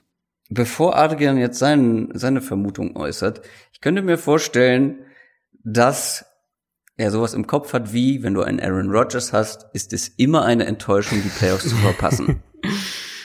Äh, zu einem gewissen Grad auf jeden Fall. Ich glaube, es ist das erste Mal, da, äh, wo wir jetzt einen Gast dabei haben, wo ich ähm, optimistischer bei dem Team bin als der als der Fan des Teams Ehrlich? selbst. Okay. Also ähm, ich finde die Packers extrem spannend. Ich glaube, das ist jetzt auch durchgeklungen so, weil man weil es sehr viele kann in die eine oder andere Richtung Geschichten geben, offensiv wie defensiv. Ich glaube, die haben auf beiden Seiten des Balls echt Potenzial und die könnten so, sagen wir es mal, Idealfall können die eine Top 8 Offense und eine Top 10 Defense oder irgendwas in der Richtung sein. Aber es kann eben auch in einem gewissen Maße natürlich in die entgegengesetzte Richtung gehen. Ähm, bei den anderen Teams in der, in der Division, finde ich, ist man so ein bisschen sicherer bei dem, was man erwarten kann. Bei den Packers eben gibt's eine größere Bandbreite an Möglichkeiten. Aber ich glaube eben, dass die Basis von diesem Team, nämlich einmal die Offensive Line, der Quarterback, ich denke auch ab, auch ab nächster Saison wird, ähm, wird die Defensive Line so ein bisschen in diese, in diese Richtung mehr und mehr gehen, also dass die Defensive Line wirklich auch eine Säule ist und nicht nur die Interior Defensive Line. Der nächste mhm. Schritt der Secondary, der nächste Schritt der Wide Receiver. Wir haben das auch häufig gesehen, gerade bei Wide Receivern, dass sie ähm, im, im zweiten NFL-Jahr einen, einen merklichen Schritt nach vorne machen. Es hängt letztlich viel davon ab, wie eben diese Aaron Rodgers, Matt LaFleur Dynamik funktioniert. Ähm, aber ich könnte mir wirklich vorstellen, dass wir eine Saison sehen, wo die Packers jetzt nicht völlig entfesselt 13 und 3 gehen oder sowas, aber wo sie, wo sie den merklichen Schritt nach vorne machen im Vergleich zu dem, was wir letztes Jahr gesehen haben. Und sich das auch, weil die Spieler sich individuell weiterentwickeln, ähm, in den Ergebnissen niederschlägt. Deswegen habe ich die Packers Stand heute und wir werden ja noch eine, eine ausführliche äh, Prediction-Folge in irgendeiner Art und Weise machen, wahrscheinlich im August. Aber Stand heute sind die Packers für mich ein Team, das ich ähm, in den Playoffs sehe. Geil. ich, ich verspreche dir, wenn die Packers ihren zweistelligen Sieg machen, also wenn sie auf zehn irgendwas gehen, dann kriegst du von mir ein Bier ausgegeben. Sehr gut. Dein Wort in das Fußballgottes Ohr. Möge es genauso kommen. Fußballgottes Ohr? Ich weiß nicht, wie viel der, wie viel der damit zu tun oh, hat. Ja. Freudscher Versprecher. Das ist der einzige Gott, an den ich glaube. Ja. Sehr schön. Ja, vielen Dank, Max, dass du dir die Zeit genommen hast. Ich, es war sehr, sehr spannend, ähm, deine Sicht auf die Green Bay Packers zu hören. Bei Adrian sowieso. Ähm, abonniert alle den Rasenfunk, vor allem alle, die ein Herz für Fußball haben. Ähm, nicht so wie Adrian, der dem ganzen Fußball den Rücken zugewandt ja, aber jetzt muss ich aber jetzt muss ich aber ja, der Rasenfunk ist tatsächlich das einzige der einzige Fußball-Podcast, den ich gelegentlich höre. Nicht regelmäßig, muss ich ehrlich sein, aber äh, den ich den ich gelegentlich höre. Und ich habe gestern zehn Minuten Afrika Cup geschaut und jetzt kommst du. Ja, da kann ich dir auch nicht mehr helfen. So. U21 EM Fußball Frauen WM äh, wie sieht's damit aus? Nein? Ähm, Frauen habe ich irgendwann mal ein paar Minuten geschaut. U21 habe ich nicht geschaut. Mhm. Aber ich halte die, ich halte die Fahne, die Downset Talk Fahne hoch als regelmäßiger Stark. Rasenfunk-Hörer und äh, genau. Abonniert den, den Podcast. Wahrscheinlich überall zu finden, wo es Podcasts gibt, nehme ich an. Überall zu finden, ja. Mhm. Ähm, folgt dem G-Netzer bei Twitter. Das ist nämlich ja. der Max. Ähm, schöner, schönes Twitter-Handle. Ähm, hört alle den Rasenfunk und wie gesagt, vielen Dank nochmal für die Zeit und für deine Meinungen, Max. Ich danke euch. Vielen Dank für eure guten Podcasts. Macht's gut. Macht's gut. Und damit machen wir in vertrauter Zweisamkeit weiter und zwar mit den Minnesota Vikings. Auch wenn ich, wir bereiten ja wieder so ein bisschen getrennt voneinander vor, ja, jeder zwei Teams ein bisschen ausführlicher. Ähm, und auch wenn ich die Bears vielleicht lieber gemacht hätte, aus persönlichen Präferenzen, ich bin wirklich sehr gespannt auf die Vikings, um schon mal vorwegzugreifen. Ja die hatten viele, inklusive uns, hatten die vor letzter Saison sehr, sehr hoch eingeschätzt, weil das ein insgesamt guter Roster einfach ist, mit sehr viel Auf Qualität. Und deswegen ist, glaube ich, umso enttäuschender dieser zweite Platz in der Division gewesen mit acht Siegen, gerade mal. Ähm, und wir haben auch schon über die Unein Uneinigkeiten gesprochen, die es da wohl gab zwischen Head Coach und Offensive Coordinator. Und jetzt mit der Offense starten. Letztendlich hat man dann den Offensive Coordinator ausgetauscht. Ähm, und der Quarterback, ich starte direkt mal mit Kirk Cousins, ähm, der in sein zweites Jahr kommt mit den Vikings. Und ich glaube, auch jetzt, wenn ich mich damit nochmal genauer befasst habe, ich glaube, ich mag ihn mehr als viele andere. Ich finde, er wird ein bisschen zu kritisch betrachtet. Ich weiß gar nicht, ehrlich gesagt, wie deine Meinung von ihm insgesamt ist.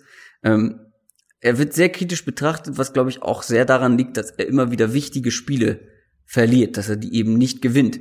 Und natürlich ist das ein Grund zur Kritik, ähm, aber er ist kein schlechter, auch wenn du mal, wenn du mal die Zahlen anguckst. Also ich habe so ein paar Mal rausgesucht, die zweitbeste Adjusted Completion Percentage nach Drew Brees liegt natürlich auch ähm, daran, also zum Beispiel ein Derek Carr ist auf Nummer drei, das liegt natürlich auch daran, was du für Pässe wirfst. Ne? Wenn du viele kurze, mhm. ähm, einfache Pässe wirfst, ist auch deine Adjusted Completion Percentage besser. Ähm, aber trotzdem, sehr weit vorne mit dabei. Dazu muss man ihm einfach auch zugute kommen lassen, dass er wirklich unglaublich viel Druck bekommt hat. Er stand am zweitmeisten ja. von allen Quarterbacks, ähm, Starting Quarterbacks unter Druck. Und zum Vergleich, nur Nick Foles war under pressure, ähm, noch genauer, was die Completion Percentage angeht, ähm, als Nick, äh, als äh, Kirk Cousins. Und auch in allen anderen statistischen Bereichen, die für einen Quarterback wichtig sind, ist er einfach in der oberen Hälfte der NFL unterwegs. Aber ja, das Ganze sollte dann in diesem Jahr auch für die Vikings in Siegen resultieren. Ja, also es ist ja so ein bisschen, hatte ich den Eindruck auch so ein bisschen äh, in gewesen, äh, Kirk, Kirk Cousins zu kritisieren und auch die ja, Vikings. Genau, deswegen, deswegen meine ich das. Ja, ja, ähm, und auch, auch, also auch die Vikings zu kritisieren, Ja. für die, dass sie Cousins geholt haben. Also für mich hat Minnesota da immer noch den richtigen Move gemacht, einfach weil Cousins dir auf der mit Abstand wichtigsten Position eine Baseline gibt, die dir eben ein Case Keenum zum Beispiel, wenn sie den jetzt behalten hätten, Ja. einfach nicht gegeben hätte. Das haben wir ja jetzt in Denver dann auch direkt gesehen. Ähm, jeder wusste eigentlich vorher, dass, dass Cousins das Team nicht alleine oder die Offense nicht alleine tragen wird. Du musst ihm halt gute Umstände verschaffen und das war letztes Jahr einfach nicht der Fall. Und gute Ähm, Umstände sind nicht die zweitmeisten Quarterback-Pressures gegen sich äh, in Ganz der genau. ganzen NFL. Und wir haben ja sogar trotzdem noch im, im ersten, ähm, im ersten Saisonviertel einige richtig, richtig gute Spiele von Cousins gesehen, Ja. auch gegen Ja. Pressure, wo, es, Ja. wo so ein bisschen, ähm, erinnere ich mich noch, da war so ein bisschen die Storyline, oha, kann Cousins vielleicht trotz dieser schlechten Line diese Offense tragen und so. Ähm, und irgendwann ist er halt dann zu seinem Normal zurückgegangen und dann plötzlich hat die Offense halt nicht mehr funktioniert. Ich glaube ehrlicherweise, dass wir unter diesen den neuen Umständen, auf die wir dann jetzt ja gleich kommen, bei den Vikings, dass wir auch von Cousins eine gute Saison sehen werden. Das hoffe ich, aber viel wird daran liegen, ähm, wie viel Druck er bekommt. Genau. Ähm, weil die Waffen sind größtenteils gleich geblieben, haben sich teilweise auch noch verbessert, kommen wir gleich zu. Aber ich glaube, dieser Druck ist das Allerwichtigste, weil davon gab es einfach viel zu viel. Und natürlich sprechen wir dabei über die Offensive Line. Die hat ihm Ja. letztes Jahr das Genick gebrochen. Und für mich hat sich so ein bisschen die Frage ergeben, wie schon bei den Texans zum Beispiel letzte Woche, hat man genug getan? Genau, das habe ich mir auch aufgeschrieben, ja. um, um, um, um dieses Problem zu lösen. Man hat einen Guard geholt namens Josh Klein. Ich weiß nicht, ob das der Gamechanger sein könnte, aber was auf jeden Fall ein Upgrade ist, ist natürlich Garrett Bradbury ähm, in der ersten Runde gepickt. Gefällt uns, glaube ich, beiden sehr, sehr gut. Ähm, ist so ein, in gewisser Art so ein No-Brainer gewesen für die Vikings. Mhm. Aber eben die Frage, ist das genug? Also sie haben mit Bradbury den, den idealen Center eben für dieses Scheme gedraftet, das Gary Kubiak ja, der die Offense übernimmt, spielen lassen will. Ähm, und das hat natürlich einen gewissen Folgeeffekt. Dadurch wird jetzt Pat Elfline auf Guard geschoben, der letztes Jahr noch Center gespielt hat. Und wenn er da nicht funktioniert, ist er, denke ich, auch bald weg, weil der war auf Center auch ein ziemliches Problem. Ähm, man hat somit also schon mal die Möglichkeit, sich auf zwei Positionen so ein bisschen zu verbessern. Mit Bradbury jetzt auf Center, was, glaube ich, ein deutliches Upgrade sein wird. Und vielleicht funktioniert Elfline ja besser auf Guard. Ähm, für den zweiten Guard-Spot haben sie Josh Klein geholt aus Tennessee, hast du gerade gesagt.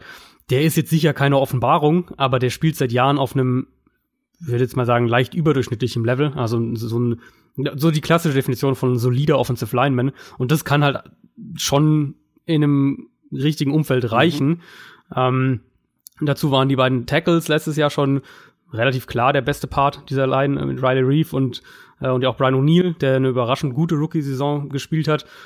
Also in der Summe hat Minnesota jetzt keine Berge versetzt, aber ich glaube jetzt im Vergleich zu den Texans tatsächlich, dass diese Mhm. Moves, die sie gemacht haben, reichen könnten, Ja. um zumindest eine passable Line aufs Feld zu bringen. Und das wäre ja schon ein deutlicher Fortschritt zu dem, was letztes Jahr der Fall war.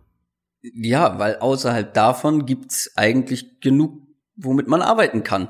Auf jeden Fall. Das ist ein Contender-Kader. So, wenn wir insgesamt auf das Team schauen, das ist immer noch ein, ein, ein Titelanwärter-Kader, wenn die Offensive Line funktioniert.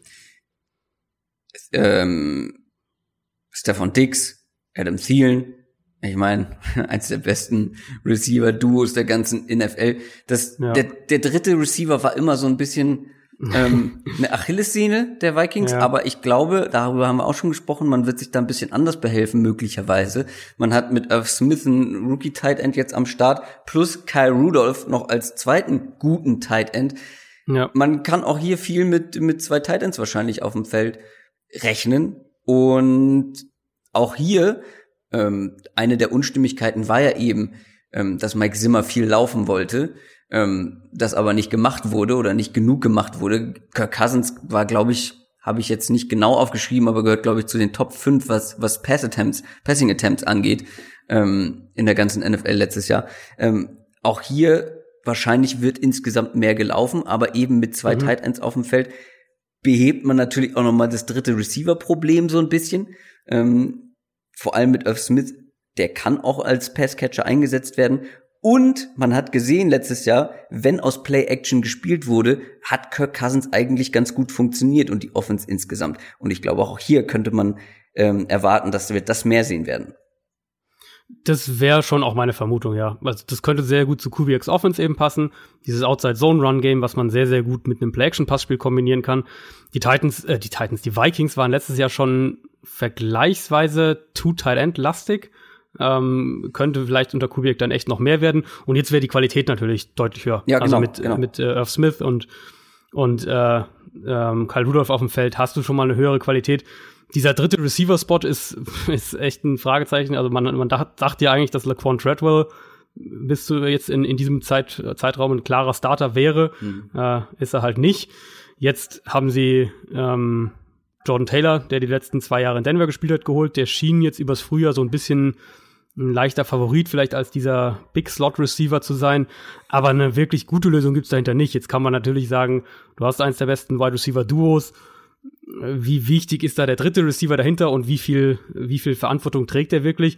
Aber natürlich in der heutigen NFL, wo fast jedes Team primär mit drei Receivern auf dem Feld steht, ist auch der dritte Receiver wichtig und Ja. das wird dann schon noch mal eine, ja, eine Train eines dieser Training Camp Battles sein, wo Ja. man dann am Ende Ja. sehen wird, wer wer sich da als Starter hervortut. Aber insgesamt finde ich, ist das mit, mit den zwei Titans jetzt, mit denen du zusammenspielen kannst, ähm, sieht es schon sehr, sehr gut aus. Und, und äh, aufs Backfield kommst du sicher ja auch gleich, dass äh, da, das sieht ja auch nicht so schlecht aus.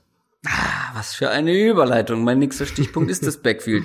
Und ich glaube, da wird es mehr Verantwortung geben für einen gewissen Delvin Cook. Und das ist einer in meinen Augen, wenn er fit ist, was natürlich das größte Problem bei ihm bisher war in seiner NFL-Karriere, ist er einer mit Elite Running Back Potenzial. Der- Mhm. Ich finde den so explosiv, ich finde den so elusive, er hat ausreichend gute Hände. Ähm, und vor allem ist jetzt ein Latavius Murray nicht mehr mit dabei, deswegen glaube ich auch, wird er insgesamt eine größere Rolle bekommen. Man hat zwar mit Alexander Madison noch einen Rookie dazu geholt, ich glaube, wenn mich nicht alles täuscht, in der dritten Runde, ja, in der dritten Runde. Das war so ein bisschen dieser etwas überraschende Pick, dass Der- die Vikings jetzt in der dritten Runde Ja, einen Running Back holen. Genau, ähm, den hatte ich mir vorher auch noch gar nicht angeguckt, habe ich dann nachgeholt. Das ist aber eher einer, der eine Latavius Murray-Rolle übernehmen wird, wenn Mhm. auch vielleicht jetzt nicht in der, in, mit der Volume wie ein Murray. Ja. Ähm, deswegen Ja. glaube ich, Devin Cook wird da eine große Verantwortung bekommen. Ähm, der wird der Three-Down-Back ähm, sein und ich kann mir auch vorstellen, mit eben den Verbesserungen in der Offensive Line, ähm, mit einem Garrett Bradbury allen voran, ähm, dass er auch eine größere Chance hat, gut zu performen. Und ich glaube einfach, dass diese ganze Ja. Offense ähm, einen Schritt nach vorne machen könnte. Da bin ich sehr gespannt drauf. Aber im Backfield hat man nun wirklich gar keine Probleme, wenn Delvin Cook fit bleibt. Und eben auch wieder so der Zusammenhang mit dem, was die Vikings jetzt machen wollen, vom, vom Ja. Scheme-Punkt her. Ähm, da sollte Delvin Cook eigentlich super reinpassen, in dieses Outside-Zone-Run-Scheme. Ähm, da sehe ich auch echtes Potenzial wieder für, für diese Big-Play-Runs, die er, die ja eigentlich so ein bisschen sein Markenzeichen im College waren. Ähm, diese Offense ist eigentlich dafür gemacht, dass er das, dass er daran wieder mehr anknüpfen kann. Und damit kommen wir zur Defense, würde ich mal vorschlagen, weil die Mhm. Defense bei den Vikings ist immer interessant und ist und bleibt in meinen Augen eine absolute Stärke dieses Teams. Ähm, vor allem nachdem man eben Spieler wie zum Beispiel Anthony Barr ähm, oder auch ein Everson Griffin mit, mit günstigeren Bezügen halten konnte. Ähm, und wenn wir jetzt mal bei der D-Line anfangen, ähm, auch ohne Sheldon Richardson, der jetzt bei den Browns ist, sieht das dann doch noch ganz gut aus. Ähm, mit einem Ja. Daniel Hunter noch, ähm, Linville Joseph in der Mitte, ähm, Everson Griffin. Aber hier auch die Frage, ist das vielleicht etwas zu dünn in der Spitze? Also es ist jetzt keine Defensive Line, die die Rotation hat, die, wie sie jetzt die Eagles haben zum Beispiel. Auf der anderen Seite sind die Vikings ja auch kein Team, was jetzt nur über die Defensive Line kommt, sondern die kommen ja, Ja. wirklich auch sehr, sehr stark über Ja. die Secondary und, und, und Play Designs und so weiter. Ähm, die Starter, die, die vier Starter und, und dann im Subpackage die drei Starter, äh, die wir da teilweise bei den Vikings haben werden, die sehen schon sehr, sehr gut aus. Das muss man, denke ich, schon sagen. Also Hunter für mich jetzt so einer der Edge Rusher, wo ich jetzt glaube, dass der dieses Jahr dann endgültig auch für den letzten so richtig den Schritt auf die große Bühne macht und, und äh, als einer der gefährlichsten Edge Rusher der Liga auch äh, dann anerkannt wird. Everson Griffin, da muss man natürlich hoffen, dass der wieder ähm, konstant auf sein altes Niveau zurückkommt, Ja. dass bei dem alles äh, gesundheitlich in Hatte Ordnung genau, bleibt. hatte auch Verletzungen, glaube ich, letztes Jahr, ne? Ja, und da war ja auch diese äh, Geschichte irgendwie, dass er, dass er weg vom Team war, weil er irgendwie, Ach ja. ich glaube, psychologische Probleme Ja, ja, stimmt, hatte stimmt, oder stimmt, irgendwas in der gesprochen. Richtung. Genau. Ähm, was es genau war, weiß ich jetzt gar nicht mehr. Linval Joseph, sicher einer der besten Nose-Tackles in der NFL. Also da ist schon eine immense Qualität und der, der Richardson-Abgang, den wird man schon auch merken. Mhm. Aber die Qualität bei den, bei den anderen dreien ist, ist äh, doch sehr, sehr hoch. Ja, und wie du angedeutet hast, dahinter wird's ja auch noch mal sehr, sehr spannend. Genau. Wenn wir genau. auf Cornerback schauen, ich habe mal geguckt, man hat jetzt mittlerweile drei First-Round-Cornerbacks, ja. äh, mit denen man da arbeiten kann. Und, ähm, und einer startet vielleicht noch nicht mal. Einer startet vielleicht noch nicht mal. Ein Xavier Rhodes wird starten, hatte letztes Jahr nicht sein bestes Jahr. Da muss man vielleicht ein bisschen drauf hoffen, dass er wieder zu alter Stärke zurückfindet. Aber ein Mike Hughes, ähm, der war letztes Jahr First-Round-Pick, ähm, hat sich dann aber verletzt, ja. ich glaube nach sechs Spielen ja. ungefähr, ähm, schwere Verletzung gehabt, kommt zurück. Ähm, da kann man natürlich auch sagen, ähm, hier, das ist nochmal wieder mehr Qualität, die mit dazu mhm. kommt. Das ist quasi wie eine Neuverpflichtung. Ähm, plus ein Alexander äh, McKinsey oder McKenzie, ähm, der ein Zweitrunden-Pick war, hat auch eine gute Saison gespielt. Der ist auch noch mit dabei. Ein äh, Trey Waynes, 2015 First-Round-Pick gewesen. Ähm, und um die Secondary nochmal zu komplettieren, dazu natürlich ein super Safety-Duo. Ne? Also ähm, mit Anthony Harris und Harrison Smith ist auch nicht gerade ohne. Also die Secondary, da ist schon viel Qualität vorhanden.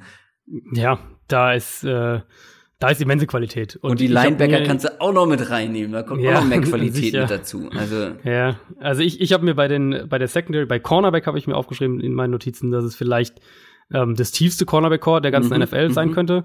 Also Trey Waynes und, und Xavier Rhodes sind, schätze ich mal, deine Outside-Starter Week One. Mackenzie Alexander vermutlich dein Slot-Starter, mhm. wäre jetzt so meine Vermutung. Aber dann hast du eben dahinter Mike Hughes und Holden Hill, die beide bei sehr vielen anderen Teams ähm, relativ klare Starter wären oder zumindest sein könnten. Also Hughes ja. auf jeden Fall, Holden Hill vermutlich auch. Das ist schon echt, ähm, das ist schon echt sehr, sehr tief. Ist ja auch so ein bisschen ein Mike Zimmer Kennzeichen, äh, der ja sehr gerne auch Cornerbacks hochdraftet und, und da auch Ressourcen rein investiert. Gibt dir natürlich die Freiheit zu blitzen. Und wir alle mhm. haben über Mike Zimmer äh, oder haben Mike Zimmer ja schon als, als Blitzing-Coach äh, und Coordinator sehr lange in der NFL jetzt gesehen. Und da behältst du Anthony Barr. Genau, dann behältst du Anthony Barr als, ja. äh, als deinen Speed-Linebacker so ein bisschen, der äh, so, so ein bisschen alles machen kann. Kendricks ja auch ein sehr, sehr ein, ein Linebacker mit einer sehr gro großen Reichweite. Also die Vikings Defense, die ist ja letztes Jahr, hatte ja echt auch so einen Durchhänger, den man, den man jetzt so nicht unbedingt erwartet hatte. Aber an sich ist das eben, was ich vorhin gemeint habe, das ist ein Contender-Kader, ähm, hängt stark von der Offensive Line ab und wenn die Defensiv ihr ihr Potenzial wieder konstant aufs Feld bringen, dann, ja. dann muss es auch wieder eine, eine Top 5 Defense eigentlich sein. Ich habe ja in jeder Folge irgendwie einen Namensfehler mit drin. Jetzt habe ich eben Alexander McKenzie gesagt, der heißt äh, Mackenzie Alexander, so rum.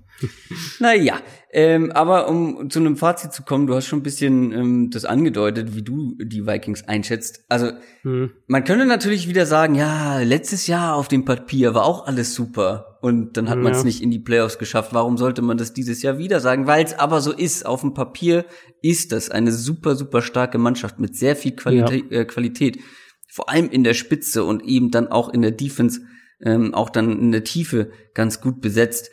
Ähm, in der Offense genau das Gleiche. Die, die, die Spitze, also die oberste Riege äh, an Spielern ist wirklich eine enorm hohe Qualität. Es wird, glaube ich, viel davon abhängen, ob man in der Offense eine bessere Balance findet insgesamt ähm, und die O-Line eben so verbessert ist, wie wir das uns erhoffen oder ob sie zumindest Durchschnitt sein kann. Weil wenn sie das sein kann, und ein Kirk Cousins nicht so oft Druck bekommt, wie er eben letztes Jahr bekommen hat, mit all dem drumherum, mit dem Support und mit dieser Defense, ich wäre überhaupt nicht überrascht, wenn die diese Division ähm, für sich entscheiden werden. Ich auch nicht. Also ich habe die Vikings auch dieses Jahr wieder als Playoff-Team bei mir eingetragen. Ähm, Prediction-Folge, wie gesagt, kommt ja noch, aber wenn ich jetzt Stand heute mein Playoff, Playoff-Teams tippen müsste, dann wären die Vikings eins davon und ich sehe es äh, ganz genauso. Ich, mich würde es überhaupt nicht überraschen, wenn die Vikings die Division gewinnen nächstes Jahr. Die Chicago Bears haben letztes Jahr diese Division gewonnen. Haben eine sehr, sehr tolle Saison gespielt. 12 und 4 am Ende der Regular Season. Und dann danach ist man super, super bitter in der Wildcard Round in den Playoffs rausgeflogen. Stichwort Double Doink. Ähm, Ich bin ja beschäftigt sie auch immer noch, gell? Beschäftigt sie immer noch, ja. Du bist ja auch großer Fan von bei Twitter das zu dokumentieren. Ich weiß schon. Ähm, äh, Matt Nagy hat das glaube ich noch nicht so ganz abgehakt das Thema. Nee, nee. Trotzdem bin ich großer Fan von dem, was da passiert ist in den letzten zwei Jahren und von dem Potenzial, was man sich da aufgebaut hat, was da drin steckt. Und ich sag halt immer, wenn Matt Nagy in seiner ersten Saison mhm. mit Mitch Trubisky als Quarterback einen 12 und 4 Record schafft, ich bin sehr gespannt, weil vielleicht braucht es noch ein bisschen Zeit, um ähm, vor allem offensiv, um das Ganze noch so richtig zum Laufen zu bringen, damit alles richtig gut funktioniert. Man kann auf Dinge aufbauen und vor allem hast du jetzt dieses Jahr, wenn du dir den Vergleich vom letzten auf dieses Jahr anguckst, ähm, vor allem auch mit dem mit dem Coach im zweiten Jahr, du hast Kontinuität. Ich glaube, das ist nicht zu untersch äh, unterschätzen. Jetzt hat man aber bei dir mehrfach schon rausgehört, dass du nicht ganz so positiv bist wie ich. Warum denn nicht? Naja, also das zentrale Fragezeichen ist einfach Mitchell Trubisky. Ja, da muss man, glaube ich, gar nicht, äh, gar nicht lange drum herum reden und ist auch der entscheidende Faktor, wenn wir, äh, wenn es darum geht, die Bears ähm, für die kommende Saison einzuschätzen. Ich möchte ich trotzdem hab, gleich ja, ähm, ein paar Gegenargumente liefern, aber aber hau erst mal raus. Okay, okay. Ähm, ich habe auch sehr viel von Bears-Fans gehört über die letzten Wochen, wenn ähm, wenn es um Quarterback-Rankings und dergleichen ging. teilweise sehr, sehr, äh, teilweise sehr nüchterne Einschätzungen, aber mhm. auch teilweise sehr, sehr großer Optimismus, wo ich einfach sagen muss bei Trubisky, dass ich den diesen ja. Optimismus so ja. nicht teile. Ja. Ähm, was man sagen muss bei Trubisky, er ist noch sehr, sehr unerfahren. Er hat wenig im College gespielt. Sein erstes NFL-Jahr war hm. mehr oder weniger kann man fast, kann man fast so ein bisschen in Klammern setzen. Genau. Ähm, letztes Jahr dann das erste in der neuen Offense. Also es wird, denke ich, ein gewisses Maß an Fortschritt wird es in manchen Bereichen geben. Ja. Aber um sich in einen Quarterback zu entwickeln, äh, der eine Offense auch tragen kann, der ein Team zum Contender machen kann, da müsste schon ein sehr, sehr großer Schritt in meinen Augen bei Trubisky her. Und da äh, bin ich einfach skeptisch, dass wir den sehen werden, weil das betrifft ja. vor allem zwei ja. Sachen. Das ist einmal die, ja, die inkonstante Accuracy und es sind seine Probleme damit, eine Defense zu lesen. Und beides sind nun mal sehr, sehr kritische Elemente, wenn wir davon sprechen, was einen Top-Quarterback ausmacht. Mhm. Klar, mit mehr Erfahrung generell, mit mehr Erfahrung in diesem Scheme, ähm, wird er sich im Idealfall, was das Spielverständnis angeht und damit auch was sein, äh, sein, seine Fähigkeit, eine Defense zu lesen angeht, wird er sich verbessern. Aber dann ist da zum einen die Frage, wie, wie sehr wird er sich noch verbessern und dann eben, kann er sich zu einem konstant akkuraten Quarterback entwickeln, weil für meinen Geschmack sieht man bei ihm auf Tape immer noch viel zu viele wirklich haarsträubende Entscheidungen ja. und viel zu viele, man kann es eigentlich nicht anders sagen, Fehlwürfe, ähm, so dass ich meine Zweifel einfach dran habe, dass Trubisky sich jetzt plötzlich so weiterentwickelt und das alles hinter sich lässt, dass er ähm, wirklich so diesen den Schritt einfach mal so macht zu einem Top 12 Quarterback oder was auch immer, weil so funktioniert es halt in der NFL nicht, gerade eben was was äh, was Accuracy angeht. Und das heißt nicht, dass er sich nicht entwickeln kann, aber im Moment sehen wir für mich einen Quarterback, der ähm, mit seinen Fähigkeiten als Scrambler, und da ist er sehr, sehr gut, viel zu sehr noch das kompensiert, was er als Passer nicht kann ähm, und es eben nicht als letzten mhm. Ausweg sieht. Und das ist nicht die Art und Weise, wie du deine Offense aufbauen willst. Und deswegen Klar. ist es für mich eine massive Projection, wenn Leute jetzt davon ausgehen, dass der einfach den nächsten Schritt macht. Er wird in gewissen, in gewissen Bereichen, wie gesagt, sich weiterentwickeln. Aber ähm, äh, jetzt davon auszugehen, dass, dass Trubisky ein, ein konstanter Top 12, Top 10 Quarterback wird, das äh, sehe ich nicht. Das sehe ich auch nicht. Und ich finde, dass ich stimme dir da eigentlich überall komplett zu. Ähm, vor allem, wenn du dir dann äh, in Konstanz hin oder her, wenn du dir am Ende des Tages anguckst, wie er einfach statistisch ähm, ausgesehen hat letztes Jahr und wir das gerade oder ich das gerade bei Kirk Cousins halt so positiv rausgestellt habe, muss man bei ihm sagen, er ist in fast allen wichtigen Werten unterdurchschnittlich mhm. im Gesamtbild der NFL. Und damit ist Trubisky für mich auch der Klotz am Bein dieser Offense. Ähm, das war, glaube ich, letztes Jahr schon. Ich glaube, ich habe den gleichen, äh, die gleiche Bezeichnung genannt. Das kann sein, ja. Ähm, er war es nicht immer, nicht in jedem Spiel, aber eben, glaube ich, dann auch zu häufig. Ja. Das Ding ist nur, auch wenn ich nicht weiß, ob sich das ändert. Ich glaube, allein durch die Kontinuität und einem wirklich guten Scheme, viel Kreativität, ähm, einer guten Idee, die dahinter steckt und vor allem einem guten Support, kannst du die Schwächen eines Quarterbacks zumindest zum Teil kaschieren. Wir haben es äh, bei anderen Teams gesehen, Ähm, und du hast ja wirklich alles da. Du hast Playmaker ohne Ende in dieser Offense gefühlt. Also ähm, Receiving Core finde ich gefällt mir persönlich sehr mit einem Allen Robinson, Anthony Miller, Riley Ridley jetzt noch in der vierten Runde mhm. gedraftet, Taylor Gabriel, ähm, dann eine Allzweckwaffe wie Cordero Patterson ist mit dabei. Ähm, Im Backfield, um auch da noch ein paar Namen zu senden, neben Terry Cohn, der ja letztes Jahr wirklich eine sehr gute Saison gespielt hat, äh, David Montgomery in Runde drei geholt, ähm, der ein deutliches Upgrade ist für mich im Vergleich zu Jordan Howard. Ähm, du hast eine, eine gute O-Line. Du hast Tight Ends, mit denen man arbeiten kann, zumindest. Das Ding ist, du hattest ja letztes Jahr schon mit Strubisky genau, inkonstant, ja. mit sehr inkonstanten Leistungen und hast zwölf und vier ähm, genau. am Ende einen Rekord gehabt. Ich werde nachher noch mal, wenn wir die Defense abgehakt haben, weil ich weiß, das wird für dich ein äh, großer Punkt sein. Ähm, ich will gar nicht sagen, dass die einen besseren Rekord am Ende haben, aber du hattest letztes Jahr eben schon die gleichen Schwachstellen eigentlich oder den gleichen Klotz am Bein und hast trotzdem eine so gute Saison gespielt. Aber das ist für mich genau der Punkt. Und da gehe ich dann genau in die entgegengesetzte Richtung wie du. Ähm, und da werden, da werden, glaube ich, unsere Fazits wird nachher sehr interessant sein bei den Bears mhm. ähm, im, im, in der Gegenüberstellung. Für mich ist eben letztes Jahr schon alles mehr oder weniger ideal gelaufen unter diesen Umständen. Also die Defense hat halt einen unfassbaren Einfluss darauf gehabt, dass die so eine gute Bilanz am Ende hatten das, ähm, das Scheme offensiv hat sehr, sehr gut funktioniert und Trubisky hatte sehr viele offene freie Würfe. Die Bears hatten einen vergleichsweise leichten Schedule. Sie hatten ähm, nicht mit Verletzungen von, von zentralen Spielern zu kämpfen. Ähm, abgesehen davon, ich glaube, dass Khalil Mack zwei ja. Spiele verpasst hat oder so. Ansonsten war da nichts Größeres bei einem, bei einem, äh, bei einem wichtigen Spieler. Also da lief letztes Jahr für mich schon alles ideal. Und um das, ähm, diese, wieder in diese Richtung von, von 11, 12 Siegen gehen zu können, müsste halt entweder wieder alles ideal laufen, was einfach unwahrscheinlich ist, gerade wenn wir auf, auf, die, auf die Defense schauen, mhm. ähm, oder eben es läuft nicht so ideal, dann muss halt von Trubisky wirklich ein großer Schritt nach vorne kommen, damit man das wieder kompensieren kann. Und den Schritt in dem Ausmaß sozusagen, den, den sehe ich halt einfach nicht. Aber dann lass uns doch auch zur Defense kommen. Ähm, das war insgesamt eine, wenn nicht die beste Defense der NFL letztes Jahr. Und du sagst ja auch immer wieder, es wird schwer, so eine gute Defense-Leistung zu wiederholen. Ja, ja. Ähm, aber was spricht dagegen, dass sie es wiederholen? Da gibt's ein paar Punkte, die wirst du gleich auch äh, sagen. Ich werfe mal einen in den Raum. Vic Vangio, äh, einer der besten mhm. Defensive Coordinator der Liga, den hat man äh, gehen lassen müssen. Aber ich glaube, Chuck Pagano hat man als Ersatz äh, das ganz gut kompensiert. Zumindest hätte es schlimmer kommen können, oder? Ja, äh, vom einfach was Erfahrung angeht, was äh, was seinen Rekord angeht, äh, ist es schon eine gute Lösung. Trotzdem auch da für mich ein großes Fragezeichen einfach, wie der Übergang aussieht ähm, von Fangio auf Pagano. Mit Vic Fangio hatten wir eine Defense in Chicago, die viel mit den Safeties gearbeitet hat, sehr, die sehr, sehr flexibel eingesetzt hat, um, äh, um vor dem Snap, auch kurz nach dem Snap schwer lesbar zu sein, während gleichzeitig eher weniger geblitzt wurde.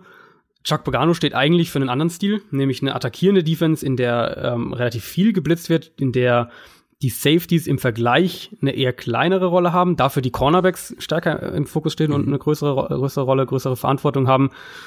Jetzt wird natürlich Chuck Pagano nicht reingehen und, und einen, beispielsweise einen absoluten Top-Safety wie Eddie Jackson einfach irgendwie ignorieren.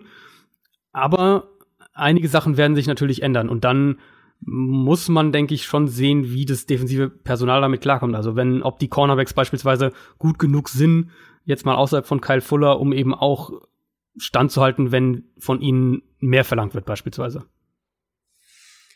Ähm, wenn du jetzt Safeties angesprochen hast, äh, man hat Adrian Amos ziehen lassen und auch hier ähm, einen Ersatz geholt, wo ich sage, hätte schlimmer kommen können. Ja. Mit Clinton Dix und für deutlich weniger, weniger Kohle noch dazu. Äh, und dann noch eine Neuverpflichtung in Buster Skrine. Von den Jets ist er, glaube ich, gekommen, ne? Mhm. Ähm, wie viel, wie viele Argumente siehst du für dich, dass die, dass diese Defense nicht wieder so eine unfassbar starke äh, Leistung hinlegen kann? Also ich sehe in der Secondary einen gewissermaßen einen leichten Rückschritt mit den, was die, was das Personal angeht. Ähm, Clinton Dix für mich zu Adrian Amos ist ein, ein leichtes Downgrade, nicht katastrophal, aber ein leichtes Downgrade. Und dann für mich vor allem Slot Corner, Bryce Callan, da haben sie einen sehr, sehr guten Slot Cornerback verloren. Ähm, Buster Screen, den sie geholt haben, ist okay, aber ist jetzt keiner, also ist nicht auf dem Level, auf dem auf dem Bryce Callahan vor allem letztes Jahr gespielt hat. Das heißt, du hast schon mal so zwei leichte Downgrades und dann eben für mich muss man bei Defense einfach immer dazu sagen, ähm, es gibt statistisch gesehen einfach, und es gibt kaum Ausnahmen, es ist fast immer ähm, eine, eine natürliche Regression festzustellen, also ein, ein gewisser Rückschritt, wenn eine Defense auf so einem Ausnahmelevel gespielt hat, wie es die Bears letztes Jahr getan haben. Da haben wir, ich glaube, wir haben sogar schon mal drüber gesprochen, dass, dass, äh, dass man die Jaguars als ein ganz gutes äh, Vergleichsbeispiel da nennen kann, nämlich von ähm, 2017, wo sie ja unheimlich stark waren und die, die Jaguars ja bis ins, äh, äh, bis ins Championship Game geführt hat, die Defense, hat letztes Jahr einfach so ein leichter Rückschritt stattgefunden. Und da ist jetzt nicht die Rede davon, dass die Bears plötzlich die fünf schlechteste Defense der Liga werden oder sowas, sondern aber, dass eben dieser Rückschritt von klare Nummer eins, der Teil, der dieses Team trägt, eine unheimlich hohe, ähm, unheimlich hohe Ausschläge in allen advanced Metriken und allem, was man, womit man Defense sonst doch so messen kann, zu halt vielleicht der fünftbesten Defense der Liga oder irgendwie sowas in der, in der äh, Range. Und das würde mich wirklich überraschen, wenn das nicht eintreten würde, einfach weil wir es in den letzten Jahren immer gesehen haben, dass wenn eine Defense auf so einem extremen Level spielt, sie einen gewissen Rückschritt macht und dann eben die Veränderung. Du verlierst einen der zwei, drei besten Defensive Coordinators, du verlierst ähm, einen sehr, sehr guten Slot Corner, du verlierst einen guten Safety. Ich wäre wirklich überrascht, wenn wir defensiv nicht diesen Rückschritt erleben würden. Okay. Dann gehen wir mal von einem Rückschritt aus. Wenn dann mhm. die Offense aufgrund von Kontinuität und vielleicht einem minimalen Fortschritt, was, was ähm, mit Strubisky individuell angeht, wenn wir davon ausgehen, ich kann mir ja sogar durchaus vorstellen, dass sie nicht so einen guten Rekord hinlegen. Ähm, mhm. Vor allem, wenn die Defense einen Schritt zurück macht. Dass es eben nicht diese zwölf Siege werden, sondern vielleicht nur zehn zum Beispiel. Ich glaube, dass mhm. die Bears ein Team sein wird, die lange bis zum Schluss um die Playoffs kämpfen müssen, kämpfen werden. Und es dann am Ende natürlich dann auch wieder ich glaube, letzte Folge hast du es gesagt, dann sind es halt ein paar wenige Plays, die über Sieg und Niederlage entscheiden ja, und ein ja. Sieg mehr oder weniger entscheidet dann über die Playoffs und über eine Wildcard beispielsweise. Ich glaube schon, dass sie es aber trotzdem eben in die Playoffs schaffen können, zum Beispiel mit zehn Siegen, ähm, weil es, glaube ich, auch eine gewisse Entwicklung offensiv geben sollte, hoffe ich zumindest. Mhm. Ähm, ich glaube auch, dass Trubisky und die Defense, wenn sie ähm, eben nicht mehr ganz so stark ist, ihnen Spiele verlieren werden. Aber deswegen sage ich jetzt dann halt weniger Siege. Aber ich glaube, dass zum Beispiel ein Matt Nagy auch wieder welche ihnen gewinnen wird. Ähm, und dann, was dann in den Playoffs passiert, ähm, dass da viel Glück ja. oder Pech auch entscheidet ähm, oder Tagesform natürlich auch. Und Mitch Trubisky Klar, kann eine gute ja. Tagesform auch mal haben. So, ähm, ich glaube, dann ist gar nichts mehr ausgeschlossen in den Playoffs. Aber ich glaube, dass sie auch mit einem Schritt zurück ähm, trotzdem lange um die Playoffs mitkämpfen werden. Und ich sag mal jetzt, es ist ja die letzte NFC Division, die wir heute abhaken, mhm. auch eine gute Chance auf eine Wildcard haben. Also ich tue mich mit der Bears Projection insgesamt ein bisschen schwer. Für mich ist es einer der besten Kader, der Liga, wenn wir Quarterback jetzt mal ausklammern. Wir haben jetzt über die Defense gerade gesprochen, wir haben äh, die Linebacker haben wir zum Beispiel noch gar nicht erwähnt. Ich glaube auch, dass wir da noch mal äh, gerade bei Roquan Smith einen, einen Schritt nach vorne sehen und dann hast du ein super Linebacker-Duo auch in dieser in dieser Defense noch mit mit Khalil Mack und Akeem Hicks und Eddie Goldman eine super Defensive Line. Ähm, Leonard Floyd, vielleicht kriegen wir da auch noch ein bisschen mehr Pass Rush raus. Also das ist schon defensiv unheimlich stark besetzt. Du hast ja die offensiven Waffen, hast ja mal so ein bisschen äh, bisschen aufgezählt gerade auch wenn wir in dieses Backfield jetzt schauen, wo man, ähm, glaube ich, gar nicht oft genug betonen kann, wie häufig es dann doch auffällt, dass ein Playdesign um Tariq Cohen herum aufgebaut ist, was nicht zwangsläufig heißt, dass er immer den Ball bekommt, aber ähm, dass er teilweise auch als Ablenkung eingesetzt wird, ähnlich wie es ja die Chiefs mit Tyreek Hill sehr gerne machen. In so einer Rolle erwarte ich irgendwo auch Cordero Patterson, der ähm, letztes Jahr ja wirklich bei den Patriots ein paar Spiele als klassischer Running Back gemacht hat. Du kannst ihn auch als Running Back einsetzen, du kannst ihn aber natürlich dann auch im, im Passspiel einsetzen. Also da, da gibt's noch mal eine, eine Vielzahl an Dimensionen, wo in die diese Offense gehen kann. Ähm, ich sehe auch Montgomery insgesamt als definitiv ein Upgrade gegenüber Jordan Howard. Ich glaube, dass der diese Offense auch mehr geben wird, als es Howard konnte. Das heißt an sich, diese Waffen, diese individuelle Besetzung der Defense. Die Offensive Line ist eigentlich durch die Bank weg, würde ich sagen, gut. Es ist eine dieser Lines, wo, wo vielleicht kein individueller Elite-Spieler ist, aber eine, es gibt eben auch keine eklatante Schwachstelle. Und das hat letztes Jahr dann vor allem in Pass Protection sehr, sehr gut geklappt. Also, insgesamt muss man eigentlich dieses Team auf dem Zettel haben, wenn, äh, wenn's, wenn wir von den, von den Titelkandidaten spricht. Aber gleichzeitig, schätze ich mal, hat man jetzt auch gemerkt, dass ich doch einfach sehr, sehr skeptisch bin, was die Entwicklung von Mitch Trubisky angeht. Und vielleicht überrascht er mich wirklich sehr. Ähm, ich wäre aber eben, wie gesagt, wirklich geschockt, wenn wir defensiv nicht einen merklichen Rückschritt sehen würden. Und dann gibt's für mich eigentlich, wenn ich konsequent bin, gibt's für mich eigentlich nur einen Schluss, nämlich, dass ich sage, dass die Bears für mich kein Titelkandidat sind aktuell. Ähm, Aber Playoff-Kandidat? genau, also, genau, wollte ich gerade sagen. Ich, ich glaube, dass sie, dass sie sehr lange im Rennen um die Playoffs mit dabei sind, vielleicht auch da reinkommen. Wenn ich jetzt heute tippe, dann würde ich die Bears bei in etwa neun Siegen sehen. Und dann würde ich das Over-Under auf 9,5 setzen, weil ich könnte mir vorstellen, dass sie vielleicht auf 10 kommen, so wie du es ja auch gesagt hast. Mich würde es auch überhaupt nicht überraschen, wenn sie auf 9 am Ende bleiben. Einfach weil, wenn ich sage, ich, ich bin bei Trubisky skeptisch, so skeptisch, wie ich eben bin, und wenn ich sage, dass dieser, dass dieser nächste Schritt schon sehr extrem und äh, in einer ungewöhnlichem Ausmaß stattfinden müsste und ich das mit dem kombiniere, was ich einfach über Defenses gelernt habe in den letzten Jahren, dann kann ich die Bears jetzt nicht auf 11, 12 Siege sehen. Nee. Nee. Da, Aber siehst du sie, würdest du sie als, als Titelkandidat bezeichnen? Stand heute? Erweiterter Kreis. Ja, okay. Aber nicht so als, als äh, Top, Top 3, Top 5 Titelkandidat. Ich guck gerade mal auf die, auf die NFC. Ich sehe halt wirklich, ich sehe halt wirklich nur wenige Teams klar darüber. Also ich sehe die Eagles würde ich glaube ich relativ deutlich davor sehen, die Saints, ähm, die Rams vermutlich auch. Ja, die drei habe ich auch. Ja, und danach kann man dann. Danach ist aber relativ offen, beziehungsweise da würde ich schon die Vikings und die Bears mit mit äh, in ja. Betracht ziehen. In diesen in diese Kategorie dann da da kann man dann auch je nach ja. je nach Geschmack die Panthers mit reinwerfen, aber für mich ist äh, hm. so dieser halt und da reden wir jetzt eher noch NFC. die Falcons ja. reingeworfen als die Panthers. Aber ja, gut. oder die Falcons, je nachdem. Ähm, manche würden die Seahawks vermutlich da auch nennen. Wir können auch alle Teams nennen, dann sind alle Fans genau, genau, aber es ist halt so, es ist aber so, für mich ist, sind da, werden dann da die Unterschiede halt sehr, sehr gering und die, die Probleme, die ich bei den Bears eben sehe, sind halt auf der wichtigsten Position einfach. Ich glaube, dass man ähm, einen großen Vorteil gegenüber vielen anderen einfach ähm, auf der Coaching aus Coaching-Perspektive ja. mit Matt ja. Nagy hat. Ähm, ich glaube, das hat man letztes Jahr schon häufig rausgehört, wie begeistert ich äh, von seinem ersten Jahr war. Mhm. Und auch die Coaches entwickeln sich ja ähm, im besten Fall weiter mit mehr Erfahrung. Ähm, er hat einiges lernen müssen in seinem ersten Jahr, vor allem in den Playoffs. Ich bin gespannt, was äh, wie das bei den Bears ablaufen wird im Verlauf der Saison. Ich habe sie, wie gesagt, ein bisschen höher, glaube ich, noch als du. Ich bin sehr gespannt auf mhm. unser gemeinsames Power Ranking, was wir vielleicht wieder machen werden, wo sie da dann am Ende landen, wie, wie weit ich sie nach oben treiben kann. Das habe ich letztes Jahr auch mit den Jaguars gemacht und äh, ich bin auf die Nase geflogen. Vielleicht wird mir das mit den Bears auch passieren.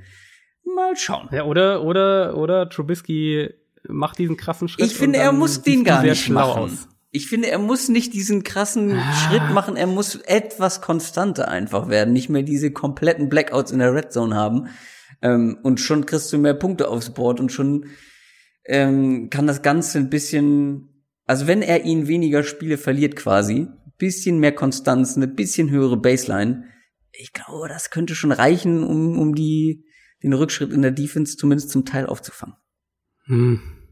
Da, da sind wir, glaube ich, dann auseinander. Wahrscheinlich habe ich auch einfach bei der Defense ein bisschen einen größeren Rückschritt noch ja.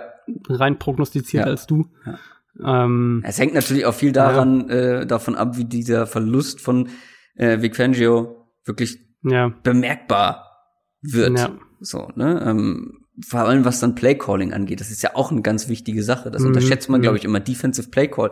Ähm, wenn du wirklich Dinge siehst, die eine Offense vorhat und du sagst, hier, okay, ähm, die versuchen jetzt das und das, wir machen deswegen das und das und können deswegen Dinge verhindern, damit kannst du ja viel gewinnen. So, da muss man auch mal ja, sehen, wie viel ja. davon abhängen wird. Ah, spannend, spannend. Auf jeden das Fall eine, eine, eine interessante sehr, und qualitativ ich, ich, ich hochwertige auch, Division. Genau, wollte ich gerade eben auch sagen. Also zum einen sicher eine der besten, wenn nicht die beste Division in der Liga jetzt für die kommende Saison. Und ich finde auch eine super spannende Division eben, was die Quarterbacks angeht. Ich jetzt gerade eben nochmal so drüber nachgedacht. Wir haben jetzt ja eigentlich über alle auch echt gesprochen, wo wir sagen, wie sieht die Offense auf äh, die Lines um Stafford aufbauen? Kommt Aaron Rodgers wieder auf dieses Elite-Level, auf, äh, dass er das Konstante abrufen kann. Ist Cousins wieder besser, wenn die Umstände um ihn herum besser sind? Und was passiert so aus Trubisky, äh, mit Trubisky? Also an sich ja auch auf der Position echt eine, eine super spannende Division. Und machen wir uns nichts vor, wenn die Packers, beziehungsweise wenn Aaron Rodgers wieder auf ein richtig, richtig hohes Elite-Level kommt, dann können auch die die Division gewinnen. Ja. Also dann, ja. damit fängst du ja so viel auf, was zum Beispiel die Vikings und die Bears eben nicht haben, nämlich einen absoluten, Genau. absoluten Top-Quarterback, ähm, der halt eben sowas auch dann entscheiden kann. Und man hat bei den Packers gesehen, dass Aaron Rodgers auch einen etwas ähm, schlechteren Kader im Vergleich zu den anderen Teams besser machen kann, entscheidend besser machen kann. Ja. Und das können Und eben ein Kirk Cousins, ein Mitch Trubisky und ein Matthew Stafford können Ja, das ja. eben nicht in dem Maße. Ja, und, und ja auch oft genug, dass eben dann die Packers die Division tatsächlich gewonnen haben, obwohl der Kader halt genau. vielleicht nicht unbedingt hergegeben hätte. Und wie gesagt, das dürfen wir äh, nicht vergessen. Wenn Aaron Rodgers ähm, wieder eben zu dieser Stärke zurückfindet, dann sind die Packers ähm, auch lange mit dabei. Auch hier aber ein bisschen das, Mhm. die Gefahr, wie bei der AFC South letztes Jahr. Man könnte sich halt viele Siege gegenseitig klauen und am Ende hat man eben nur Ja. äh, das Ja. Nummer eins Team, was es in die Playoffs schafft. Das könnte hier halt auch sehr, sehr gut passieren, dass eben kein Ja. Team die Wildcard schafft, weil du einfach zu oft im Jahr ja auf zu Jahr starke, auch ja eben letztes Jahr genau das gleiche gewesen, weil du eben zu oft auf zu starke Gegner triffst. Genauso die NFC South, ähm, wo du ja im Prinzip drei Teams ha hast, die ähm, in anderen Divisions lange um den um den Titel mitspielen so ähm, und am Ende klaust du dir gegenseitig irgendwie die Siege ähm, Mhm. und äh, dann gibt's kein Wildcard-Team, wodurch es zum Beispiel dann die Eagles mit neun und sieben Ja, ähm, genau. schaffen, weißt du? So, das kann ja, Ja. auch passieren. Und das ist, glaube ich, die Gefahr in diesen Divisions. Die Team können, Teams können noch so gut sein, Ja. wenn die Division zu stark ist und du oft auf super, super starke Defenses vor allem auch triffst, äh, dann wird schwierig. Und das ist ein Vorteil von ein paar Teams in der AFC zum Beispiel, dass du halt einfach ähm, in deiner Division vielleicht Punkte sammeln In kannst. der AFC East zum Beispiel.